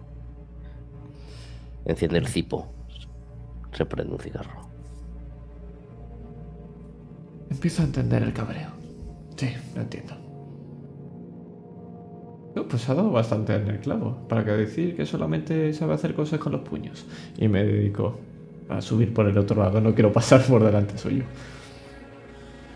Y escuchamos el carruaje alejarse de la mansión. Y os digo que ahora mismo es por la mañana, más entrado el mediodía, por lo que sabéis que está eh, ahora mismo eh, estamos en un horario escolar. Y podéis visitar ahora mismo, si queréis, la, la academia, aún así, o podéis pasaros por la morgue.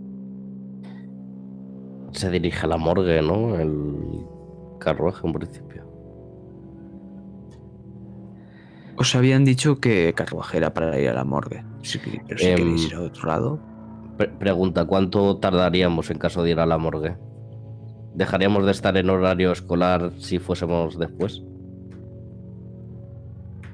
Os desviaríais un poquito. Más o menos eh, puede que para un poco antes de acabar las clases llegaríais a la academia, si pasáis por la morgue. Tenemos que, Prefiero tener la el, academia. Tenemos que tener el máximo de información para que el sospechoso, que es la directora, la podamos coger en flagrante. Si descubrimos algo del cuerpo que es notorio y nos da más pistas para atraparla, es mucho más fácil que dar marcha atrás. Esa es mi recomendación, Horas.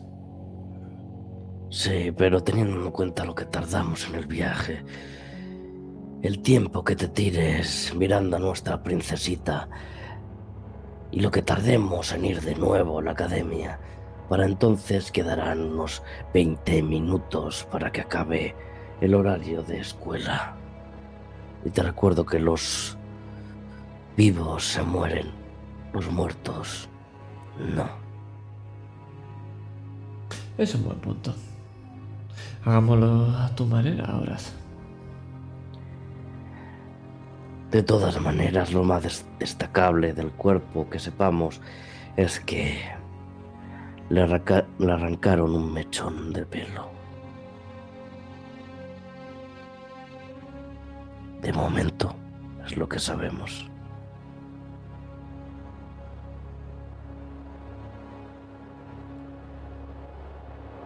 Podéis conseguir información sobre el cuerpo o podéis ir... O sea, os, Mm, os daría tiempo. Si, si queréis pillar eh, a la directora en, en horario, la podríais pillar. Pero es eso, faltará poco para que acaben las clases. Pero podríais llegar. Claro, pero si queremos hablar con alguien más, luego no nos va a dar tiempo. A Yo creo que, que- que nos daría tiempo igual a pillarla. Pero eso te, te doy a ti la lección, lo que tú prefieras. Tú la tienes.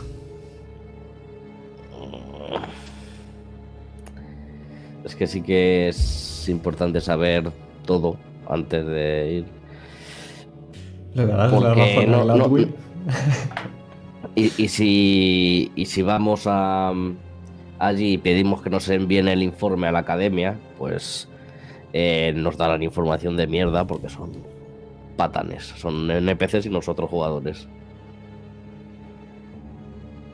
¿Es tú de, tú de morgue o tú de academia? Lo que tú digas. A ver, mm, creo que le jodemos un poco a Iván si nos separamos, pero es una opción. Como queráis. Si nos lo permites y no te trastocamos mucho. Como queráis, como he dicho. Vale, pues voy yo a, a la morgue y horas a la academia. ¿Está bien así? Sí, y tú llegarás 20 minutos antes de que acaben las clases con la información calentita. Me parece bien.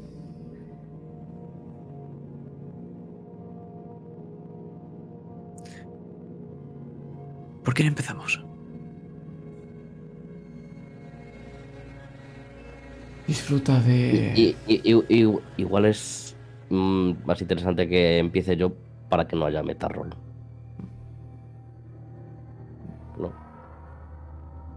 Como quieras. Yo sé que cuando baje lo que voy a academia. es... eh, disfruta de las... y los críos. Que sé que te gustan. Disfruta del cadáver. Sé que te gusta. Te sonríe.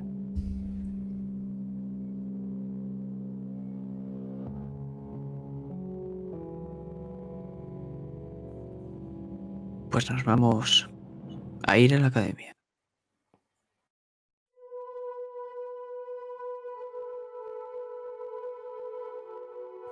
Esta academia casi acierta a Gladwin. O ha acertado parte. Crías Pero críos... No. No va eso de mezclar a crías ricas con críos. Y menos en la Academia San Nazer, una iglesia al fin y al cabo, ¿no? El jardín, este sí que sigue siendo algo un poco desastroso, está mal cuidado, por así decirlo, por su estilo inglés. Pero es por eso, no porque no haya nadie como el señor Taylor que lo mal cuide.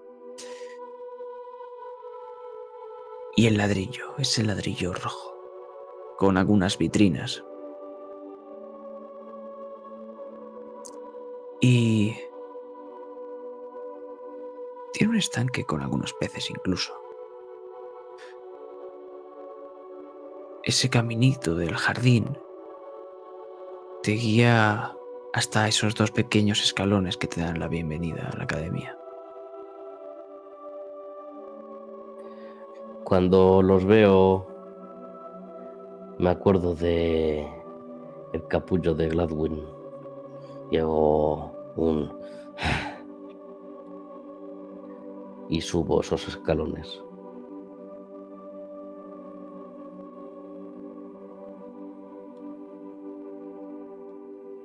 Y en cuanto me encuentro delante de la puerta, apago el pitillo en uno de, una de las columnas que por allí lo tiro.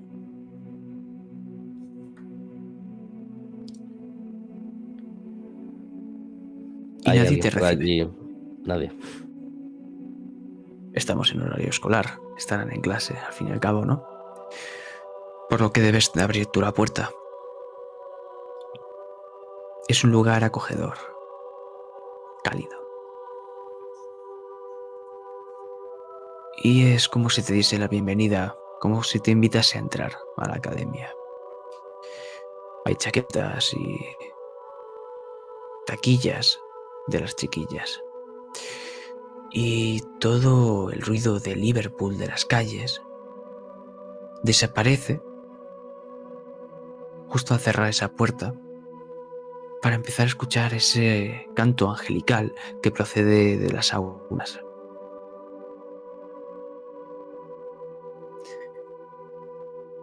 He dicho que nadie te recibe, excepto por ese cartel que está distribuida por toda la academia, que se le aprecia en la parte más baja un nombre, Nafisa Wolfram, la directora, por lo que has entendido de la ama de llaves. Y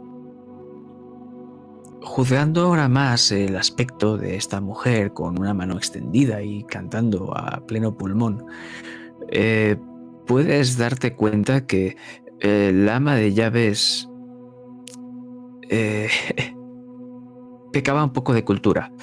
Esta mujer más que india lo que es es árabe. Puedes reconocerla en esos rasgos del cartel. Pero dime, ¿subes a las aulas? Miro a mis alrededores y veo que hay carteles por todos sitios. Hay bastantes carteles sobre la directora. Parece ser una persona famosa. Sí, bastante bastante prepotente. Vale, pues me, si no hay nada más llamativo, voy a recorrer ese pasillo mientras me rodea la directora en todos esos carteles y parece mirarme fijamente a mí con todos esos ojos. Y subo las escaleras.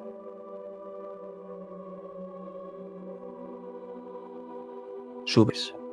Después, la escalera gira a la izquierda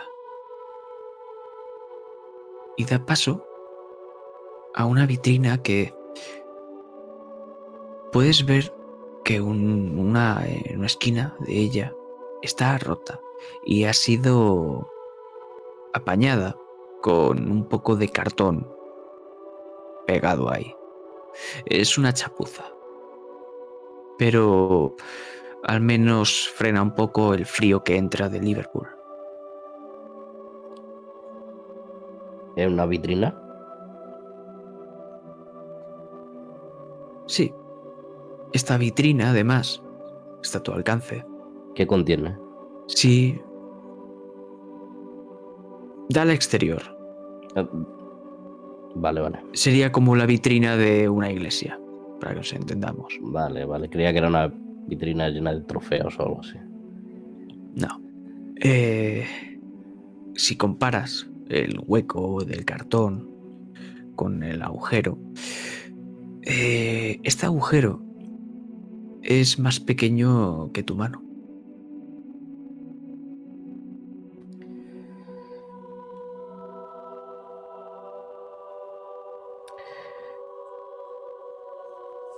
Justo como la mano de un adolescente o algo más grande.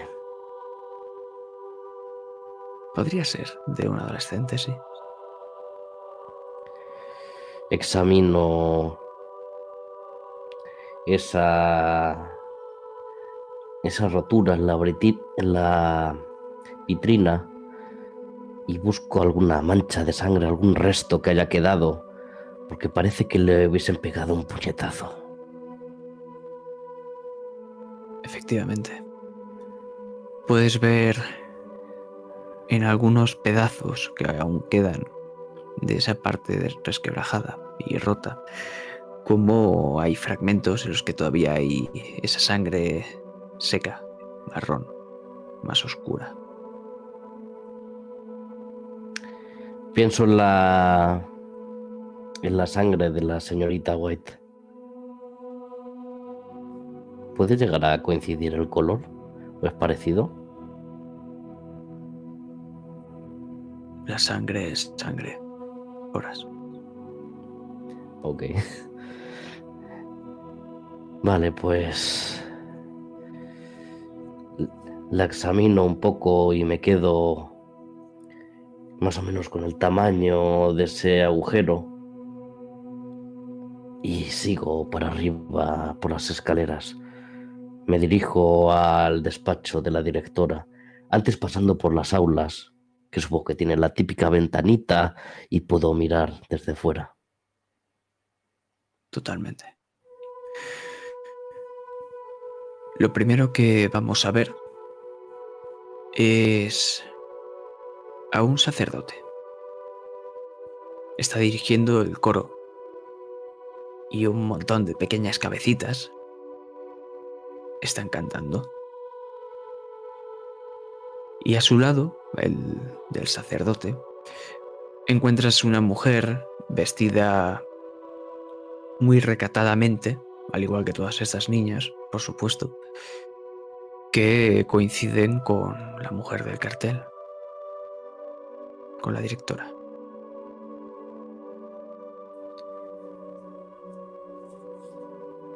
Todo esto lo veo desde fuera de ese aula, ¿no? Sí.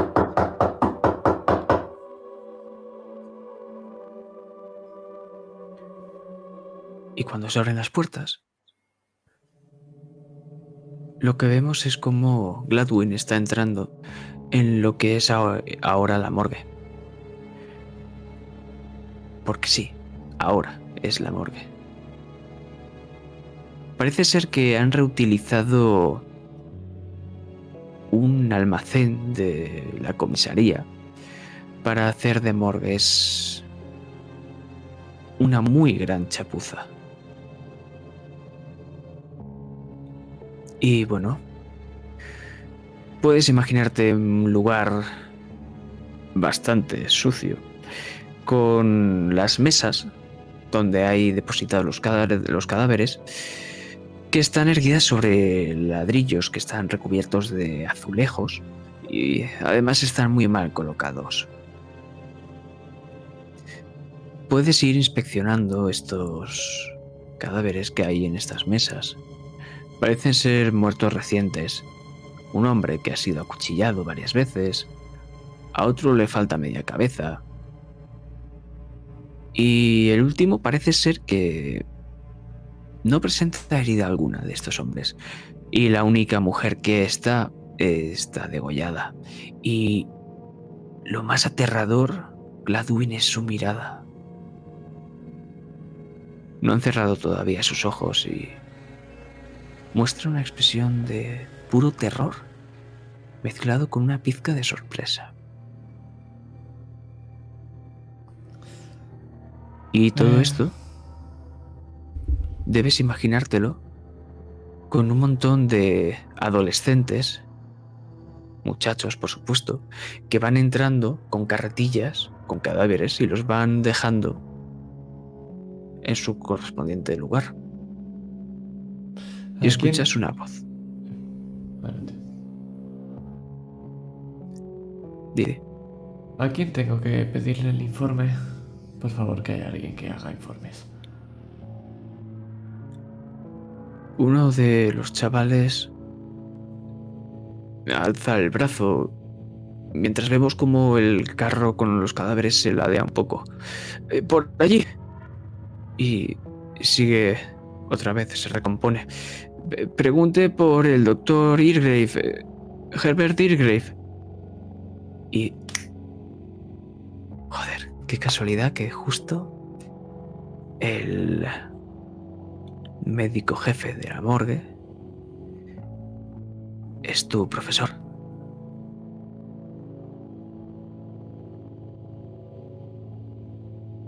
Curioso. Al menos alguien hará bien su trabajo. Lo busco con la mirada. Lo vemos como está dando voces, mandando a estos jóvenes a llevar los cadáveres a una mesa, a otra, y cómo los va etiquetando. Me acerco con paso tranquilo e intento que no se note de, de mi presencia. Y cuando estoy lo suficientemente cerca, intento sorprenderle. Ajuste de cuentas, accidente de trabajo o simulación de accidente de trabajo y diría que el último es envenenamiento.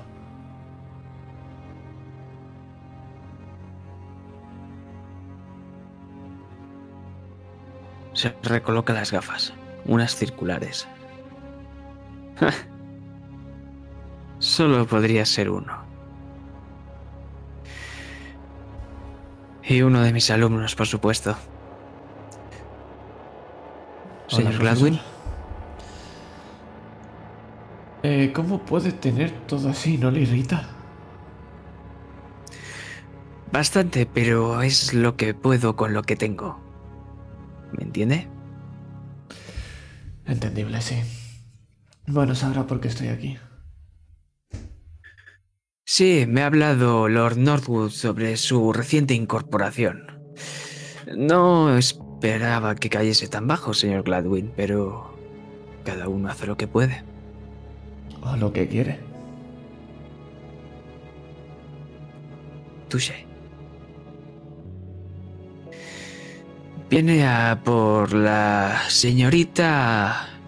Pasa unos papeles que están a punto de alcanzarle esa barba ya muy ceniza y larga. La última, señorita White. Empieza por el final. White Combi. Cierto. Se va al final y tira una hoja hacia adelante lo ves como es como si estuviese salvaguardando esa información detrás de su calva y su cuerpo eh, algo rechoncho. Eh, bueno, ¿quiere echarle un vistazo también? Sí, por supuesto, tenemos nueva información que quizá usted no se puede llegar a ver pasado de alto, aunque lo dudo, profesor. Siempre puede sorprenderme, señor Gladwin. Acompáñeme, por favor.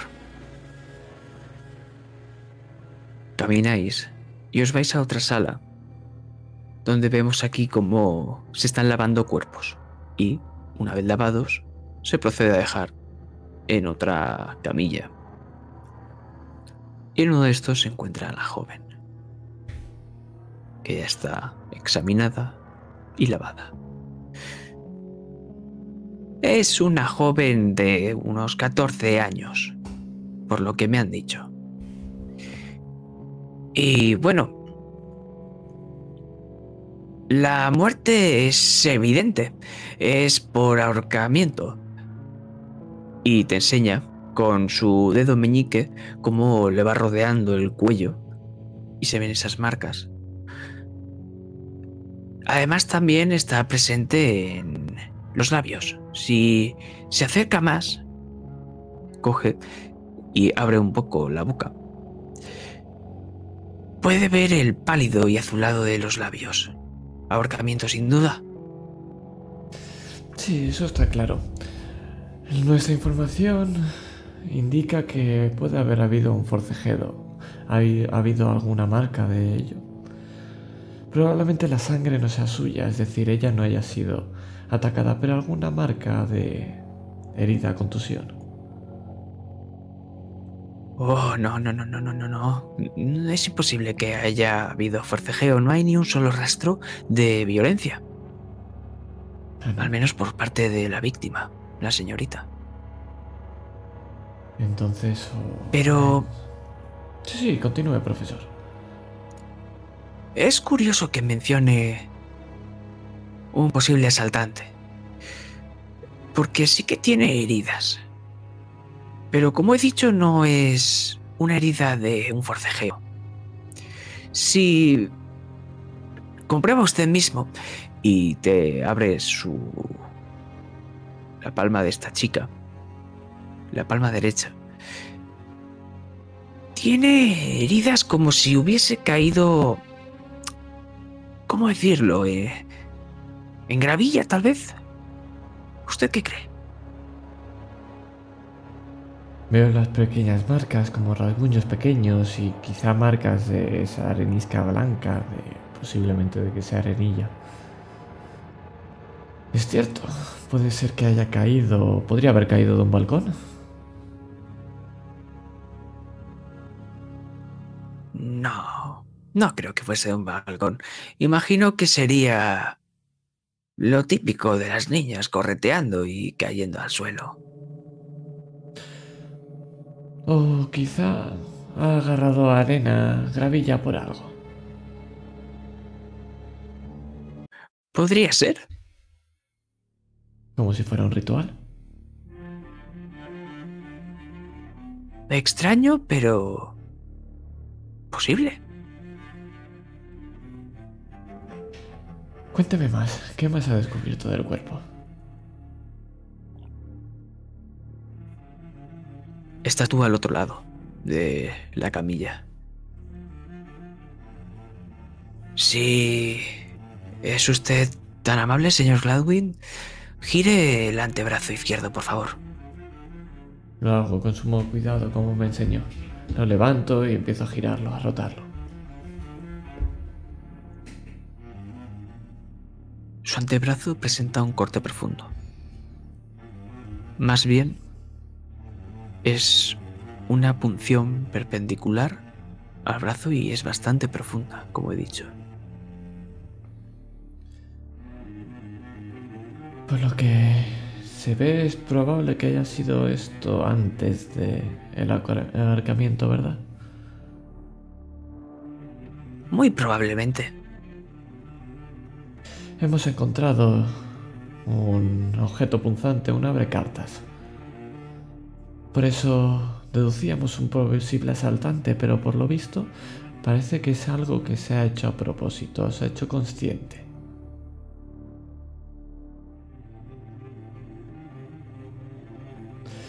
Y esto me lleva a una última conclusión. Había opio. Ha sido drogada. ¿Hay marcas de ello?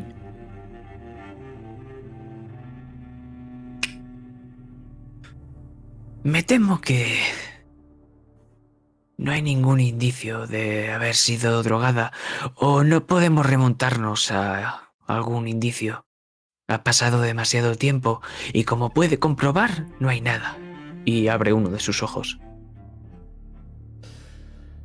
Entonces será la prueba circunstancial y todavía no se podrá teorizar si solamente es una hipótesis, pero teniendo en cuenta que una niña de 14 años es drogada con opio, podría haber sido obligada a hacer algo así.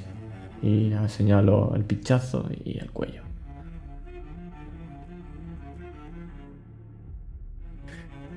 Podría ser. Aunque es curiosa la cicatriz del antebrazo. Es una señorita de bien, como suele decirse por aquí. ¿Cómo es que no se trató esa cicatriz adecuadamente? Puede verla como está algo hinchada. No recibió una cura por parte de un profesional como usted o como yo. Eso indica que ha sido algo consciente o algo que quería esconder.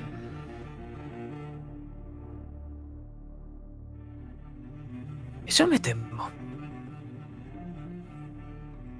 Pero... Por último, quiero enseñarle lo más curioso. Y entonces coge esa tela que tapaba el cuerpo de la niña. ¡Ras! Lo desprende de ella y cae al suelo. Y nos muestra el muslo.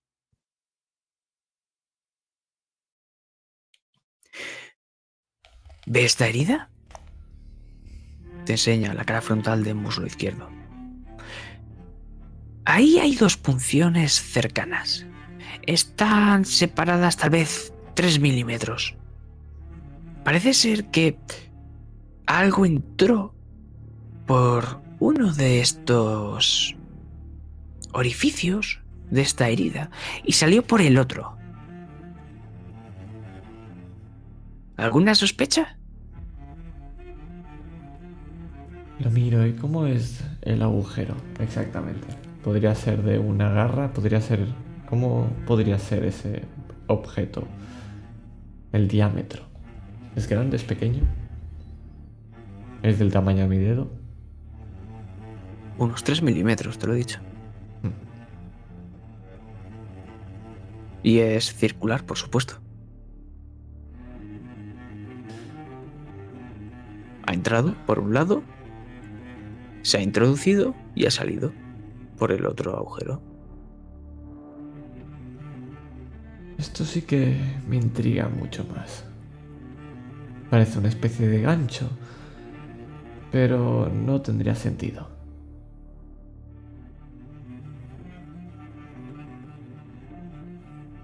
Lo investigaré.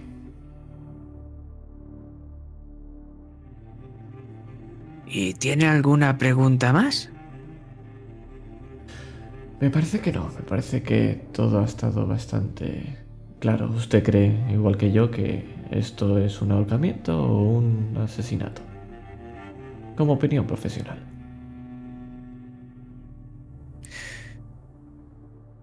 Como opinión profesional, yo creo que esta muchacha fue asesinada porque nadie en su sano juicio se arrancaría y quita una parte de ese pelo rubio.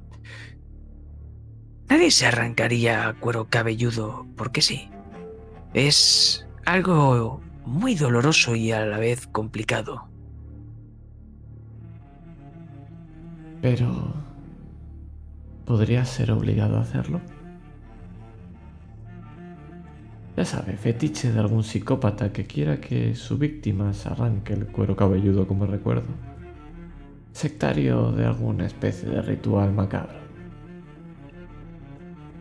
No creo que haya sido obligada a arrancarse el cuero cabelludo. Entonces solo queda la última opción, que ha sido arrancado después de que muriera. O antes. También podría ser. Ya presenta heridas como la del antebrazo. O incluso la del muslo. Son anteriores a su muerte. ¿Y cuántas heridas en total son?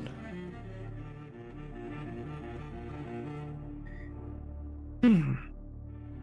Una También en el antebrazo. tiene una en. en la nariz. Es. una punción también. No tan profunda como la del antebrazo. Por lo que sería nariz,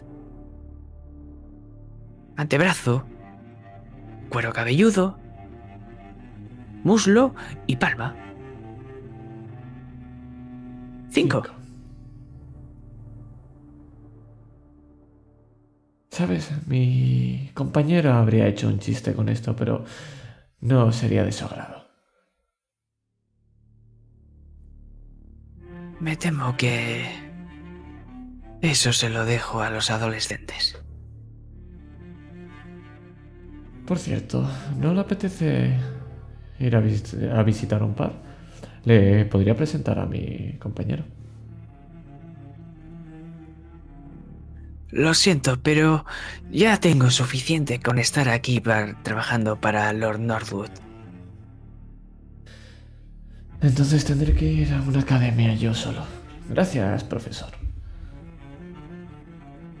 Mire el reloj. No tarde mucho, entonces. Eso le diré al conductor del carruaje. Y me, di- di- me dirijo a la salida.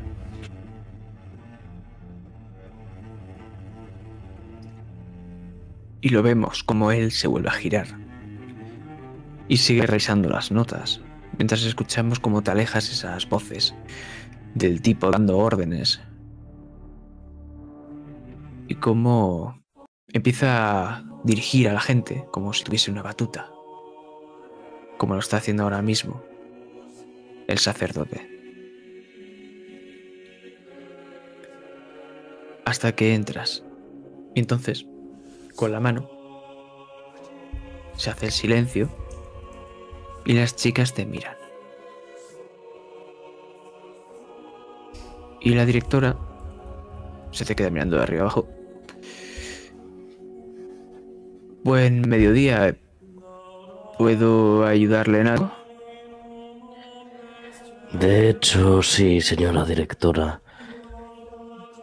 Necesito hablar con usted un tema sobre el colegio, la academia, perdón. ¿Me puede acompañar? Se acerca corriendo. Y esos tacones suenan. Clac, clac, clac, clac, clac, clac. Shh. No diga nada. Aquí no. Y le Bien. a la cabeza. Mostrándote a las niñas. Cantan muy bien, chiquillas. Sigan practicando. Vemos como ahora se gira y sale por la puerta.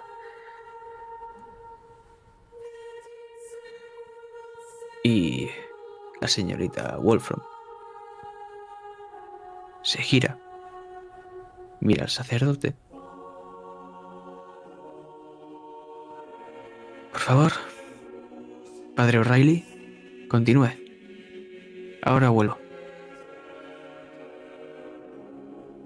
Y O'Reilly simplemente con su mano vuelve otra vez.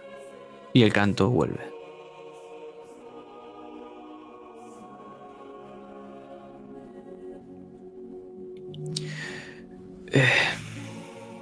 Imagino que vendrá por la señorita Whitecombe. Sí, pero mejor hablemos en su despacho. Por supuesto, sígame. Eh, es un tema delicado. Todavía no se lo hemos comentado a sus compañeras de clase.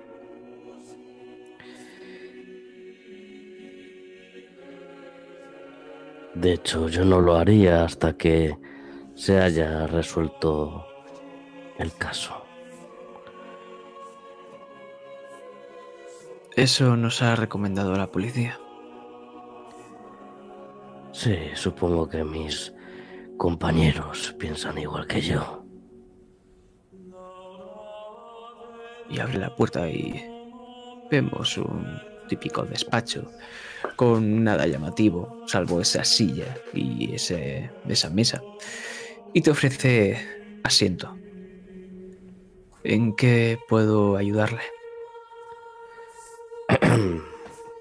Ahora se sienta y saca el cipo y enciende el cigarro.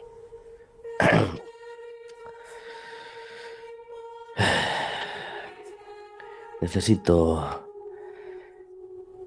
que me dé información sobre los últimos días de la señorita White en la academia, su comportamiento, si hizo algo remarcable. las amigas que tenía en la academia, intereses, cosas así.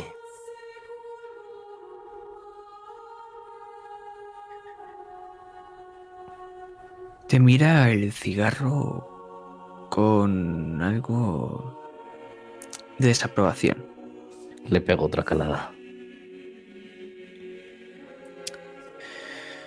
Eh, la señorita Whitecombe se ausentó durante la última semana aproximadamente.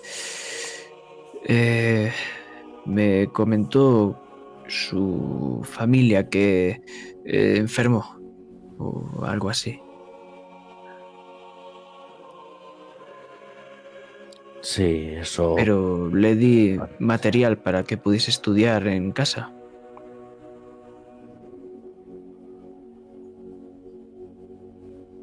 Además, es muy buena. Siempre he intentado buscar a alguien que pudiese sucederme, por así decirlo.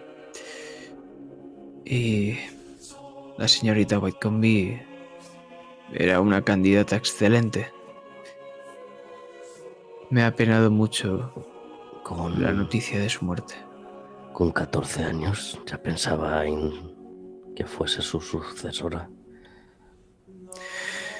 Hay que pensar rápido. Eh, debes aprovechar la juventud para poder triunfar en este mundo. Saca uno de esos carteles. Ya. A todo el mundo le llega su hora, por así decirlo. Y la mía hace tiempo que pasó y vuelve a guardar ese cartel. ¿Qué mostraba ese cartel? Era ella cantando. Sin más. Vale. Sobre sus amistades. Bueno, qué decirle. Un adolescente como las demás, con sus amigas, las ha visto en sus compañeras de clase. Sí, pero la señorita White seguro que tenía una mejor amiga. Esa amiga que es inseparable. ¿Me equivoco?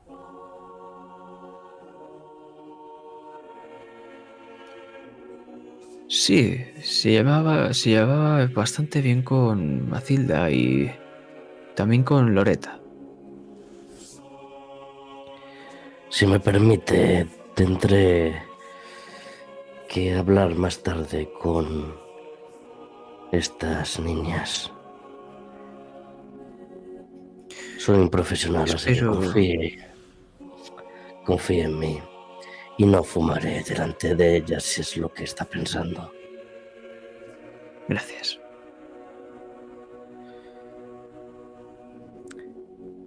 Por cierto, ¿Acaso no tienen dinero para arreglar la vitrina que hay ahí fuera en el pasillo?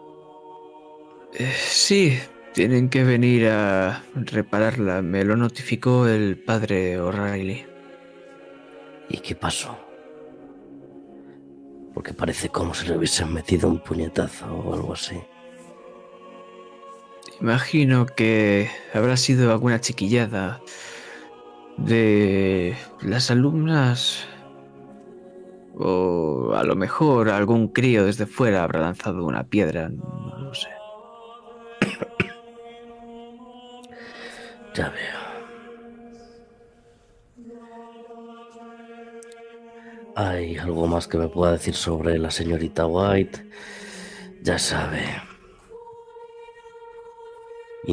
sobre sus intereses. ¿Qué tipo de niña era? Era una niña que vivía por y para la música. Y desde que volvió el padre O'Reilly, la verdad es que tanto ella como las demás chicas están encantadas. Es un gran profesor de canto. Hmm. Y la verdad es que estoy muy orgullosa de su trabajo. Mientras me está diciendo esto sobre el padre, eh, recuerdo minutos antes cómo era el padre físicamente. Si era alguien flaco que bien podría caber en una chimenea o más bien era fornido. Bueno, es más o menos una constitución normal. Ni muy como tú, ni muy como Gladwin. Es alguien del mundo.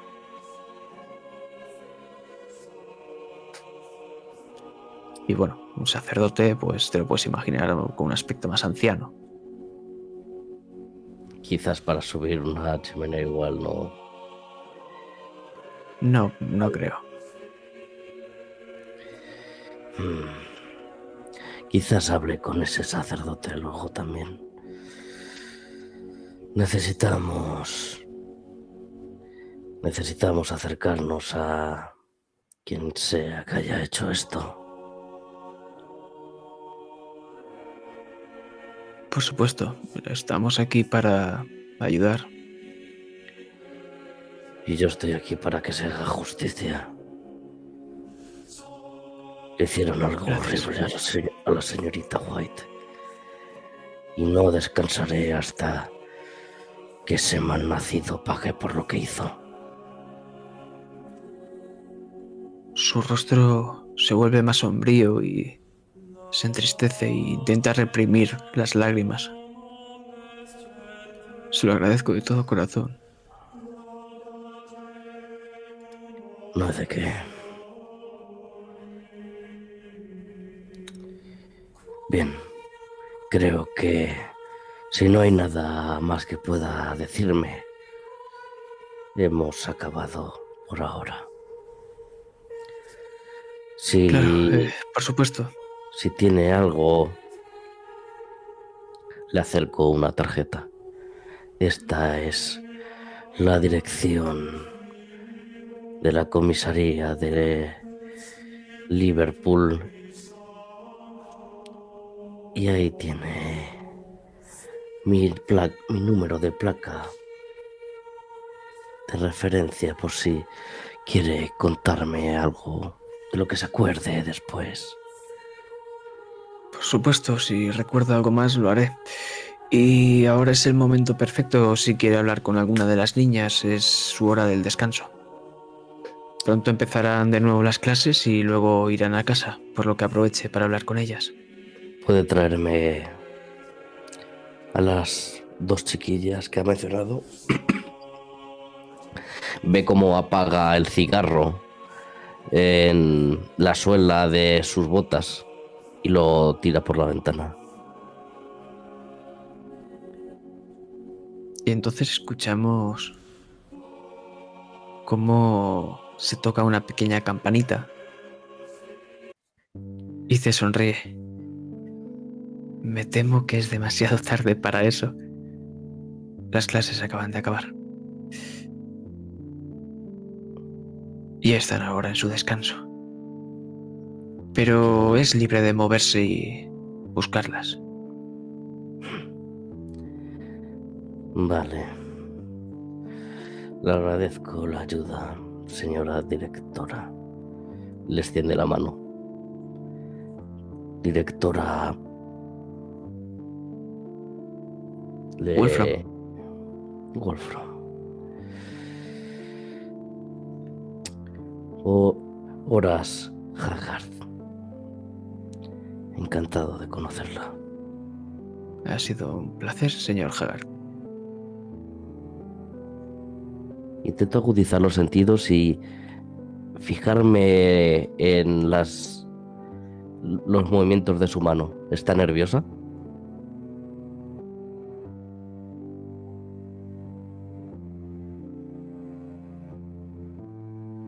Eh, dirías que está nerviosa por la situación en la que está viviendo ahora mismo de la pérdida de una de sus alumnas, pero no un nerviosismo de esconder algo. Has sacado verdades a bastantes mentirosos por los suburbios de Liverpool para darte cuenta de si es una mentirosa o no y no parece una mentirosa. Vale. Pues me vuelvo a colocar el sombrero y salgo por la puerta.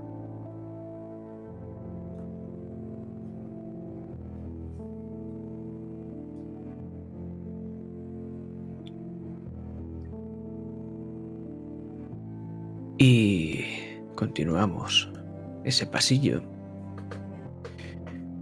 Y lo que escuchamos al fondo es como el padre está hablando con Loreta. Se está despidiendo de ella.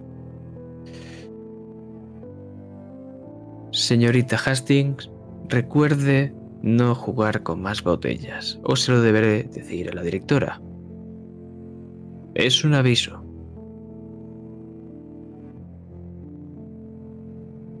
Nos vemos más tarde, señorita. Y continúa.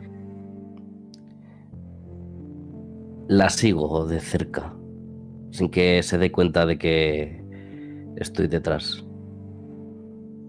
A pesar del tamaño de mi cuerpo, sé moverme de forma sigilosa.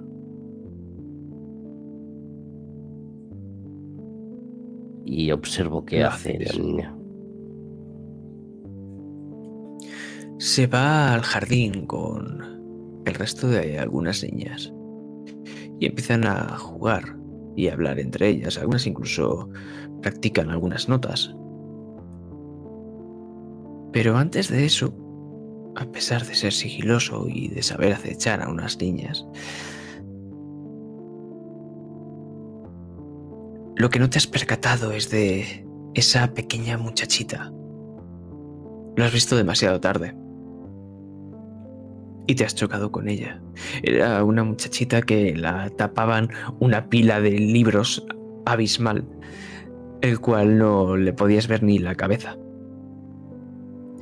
Y cuando se ha chocado contigo, has notado una ligera, una ligera molestia en su brazo izquierdo haciendo que ceda esa pila de libros y ella caiga de culo.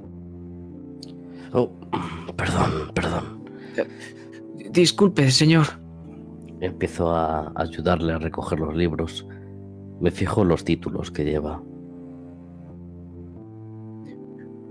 Algunos libros de canto, algunos son novelas. Pero ahora la ves. Una niña de pelo castaño y algo escuálida. Y como en su cara tiene esa mueca de dolor y de esfuerzo. Y como rápidamente, al analizarla, digamos, al verla al completo, cuando ese brazo izquierdo ha cedido, has podido ver unas ligeras vendas y cómo rápidamente oculta la manga, usa el brazo con la manga, perdón, y te mira. Eh, discúlpeme, no miraba por dónde iba. No, es culpa mía, yo también iba distraído. Perdona, ¿tu nombre, chiquilla? Soy Eleanor, Eleanor Bernard. Hmm. Y deme, Eleanor. ¿Por qué razón le pegaste un puñetazo a la vitrina de ahí adelante? ¿Qué? Da cinco pasos hacia atrás y la mira. Yo no he hecho eso. ¿No? Me acerco a ella y eh, ahora se agacha intentando fijarse en esas vendas. Es como si un gigante se agachase a examinar a un gnomo. Y ella en su pequeño cuerpecito ves cómo empieza a temblar. Yo, yo no fui, lo, lo, lo juro. Tranquila, Eleanor, no, no se lo voy a decir a nadie. Solo soy un amigo de la academia. No soy la directora ni el padre.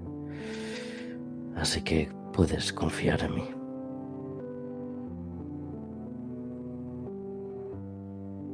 Pero no se lo dirá a nadie, ¿verdad? No. Prometido. Prometido. Y acerca también su pequeña manita para entrelazar esos meñiques. Uno en un extremo tan grande y otro tan pequeño en el otro. Pues eso fue Matilda. Hace ya varios días. Tal vez la semana pasada.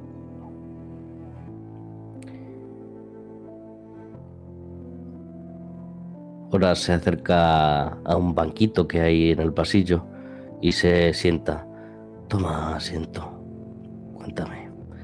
¿Por qué lo hizo Matilda? Es... como... como un juego. No sé si me entiende. ¿Juego? Sí. Es como pasar una serie de pruebas, por así decirlo. Hmm. Y así, pues, Cuéntame más. se nos valorará. ¿Se os valorará para qué? No te entiendo, chiquilla.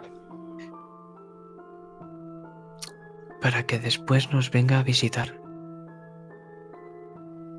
Horas eh, frunce el ceño y abre mucho los ojos. ¿Quién?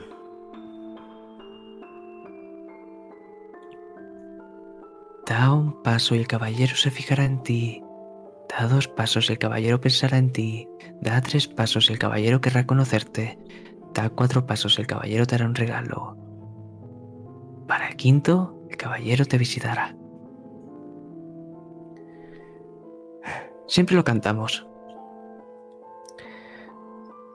¿En qué consisten las pruebas, Eleanor?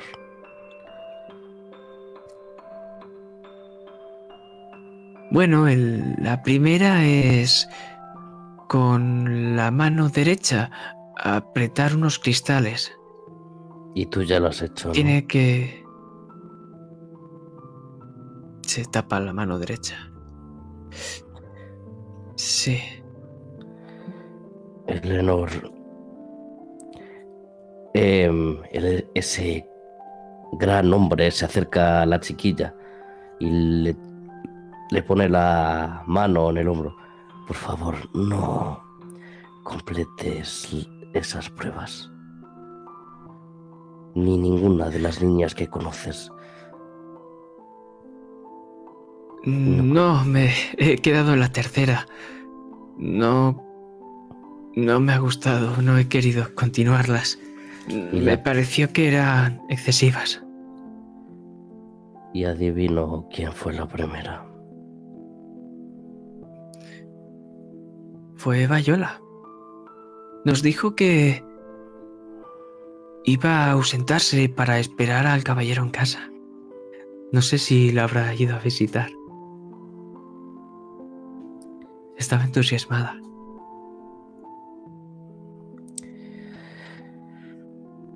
Tendré que visitarla a ella también. Quizás me sepa contar algo más de este caballero. La verdad es que me tiene fascinado. Y sigue, cuéntame, ¿en qué consisten el resto de pruebas? Pues Eh, como he dicho, yo he llegado hasta la tercera. Por lo que la segunda era coger una argolla y llevarla en el muslo un par de días. Después, la tercera se arremanga un poco el brazo izquierdo. Bueno, era perforarse el antebrazo. Y me hizo mucho daño y por eso quise dejar de hacerlo. Y bien. bueno,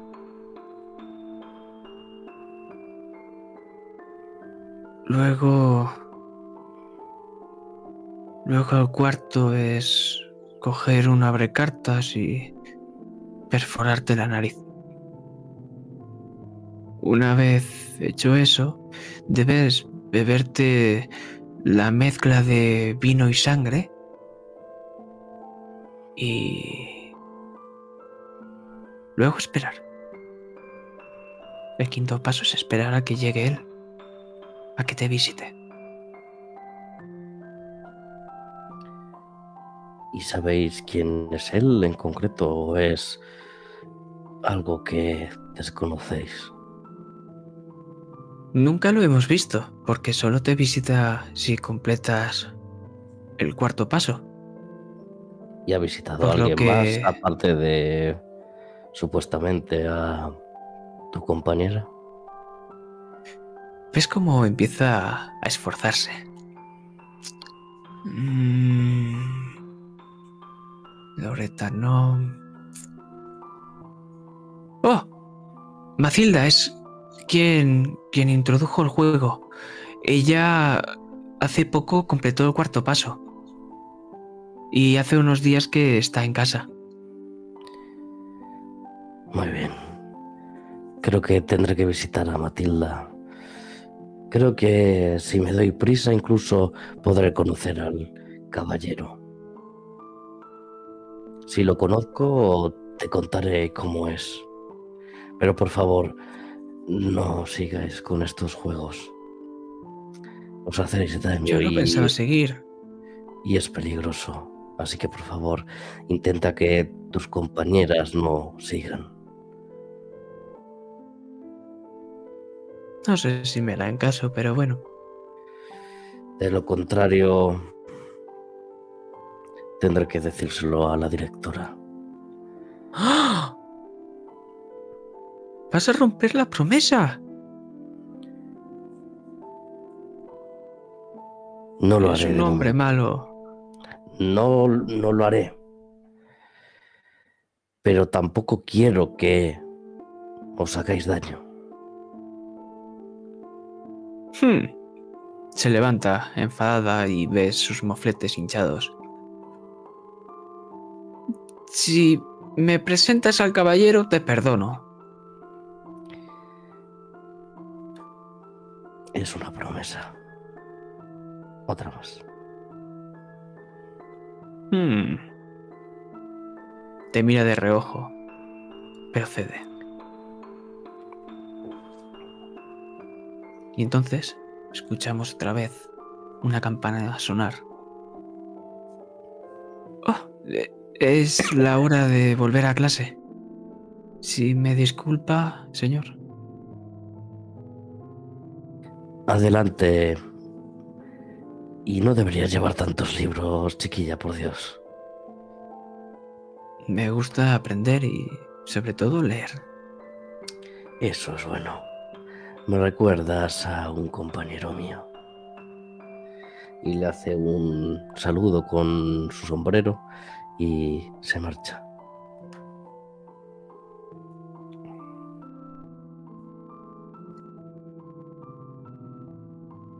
Y entonces las niñas, poco a poco, empiezan a entrar otra vez en clase.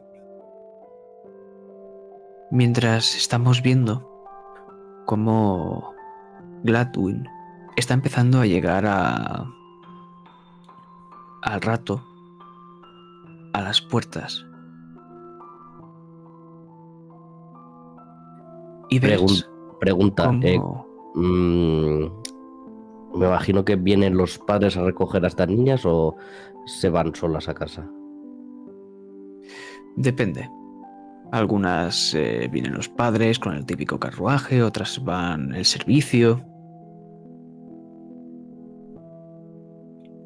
Pero ahora mismo todavía no, no es la hora. Pero es cierto que eh, menos mal que ha avisado al señor del carruaje, el señor Gladwin, para que no tardase en llegar. Y ha llegado un poquito antes, tal vez de lo esperado. Y justo se encuentra en la entrada. Y puede ver como cuando ya tú te estás marchando, como hay un pequeño encontronazo.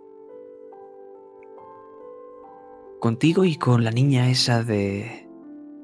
tan enérgica que el padre O'Reilly le ha dicho que dejase de jugar con botellas.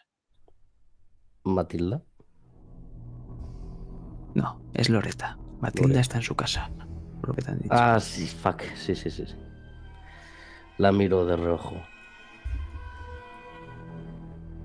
Oh, disculpe. Eh, venía de parte de un viejo amigo suyo. Me ha dicho que le desee suerte y que le dé esto.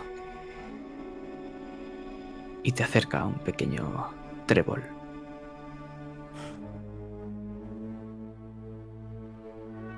Que pase buena tarde, señor. Cuando se gira y se dispone a irse, la agarro de la muñeca. Y la giro hacia mí. Me, arrodillo en el suelo para quedarnos a altura. Te mira confundida.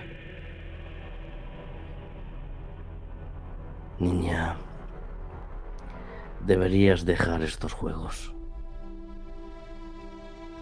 No sé de qué me está hablando. Pero está a punto de terminar las clases y debo ir a recoger las cosas. Por tu propio bien, Deberías apartarte de esto. Aunque yo mismo voy a acabar con ello. Empieza a estar más nerviosa. ¿Podrías soltarme, señor? Le acerco más. Espero que no estés ocultándome nada, ¿verdad? Le sonrío con esos dientes amarillos carcomidos por el tabaco. Se, lo, se lo prometo. No estoy ocultando nada.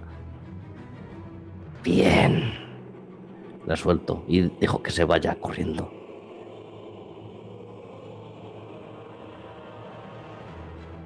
Y me levanto y me sacudo. Y miro ese trébol.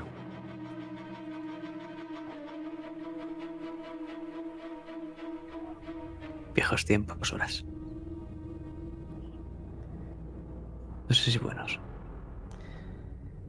No creo que sean muy buenos.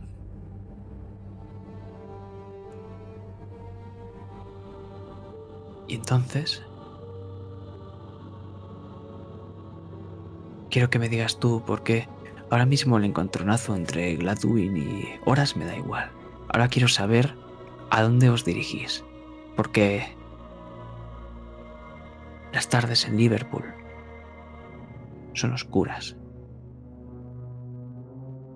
y empieza a anochecer. Puedes a visitar a la señorita Matilda, por supuesto, vaya. Entonces, lo vemos. Os intercambiáis unas rápidas frases para luego ocultaros en un carruaje. El tipo apremia y azota los caballos. Y mientras vosotros os dirigís a la casa de Matilda, su mansión, es una rica al fin y al cabo. Nosotros empezamos a alejarnos hacia arriba, hacia ese cielo estrellado, oscuro, para viajar todavía más rápido que vosotros, para colarnos, porque ahora mismo ya empieza a anochecer y vemos como una sombra empieza a escalar la pared de una mansión en la cual hay un letrero. Johnson. La familia de Matilda, por supuesto. Pero esta sombra escala lentamente, se toma su tiempo. Se desliza hasta la ventana ágilmente y la golpea sutilmente. Una, dos, tres, cuatro, cinco veces. Y a los pocos segundos una joven entusiasmada le recibe con una sonrisa.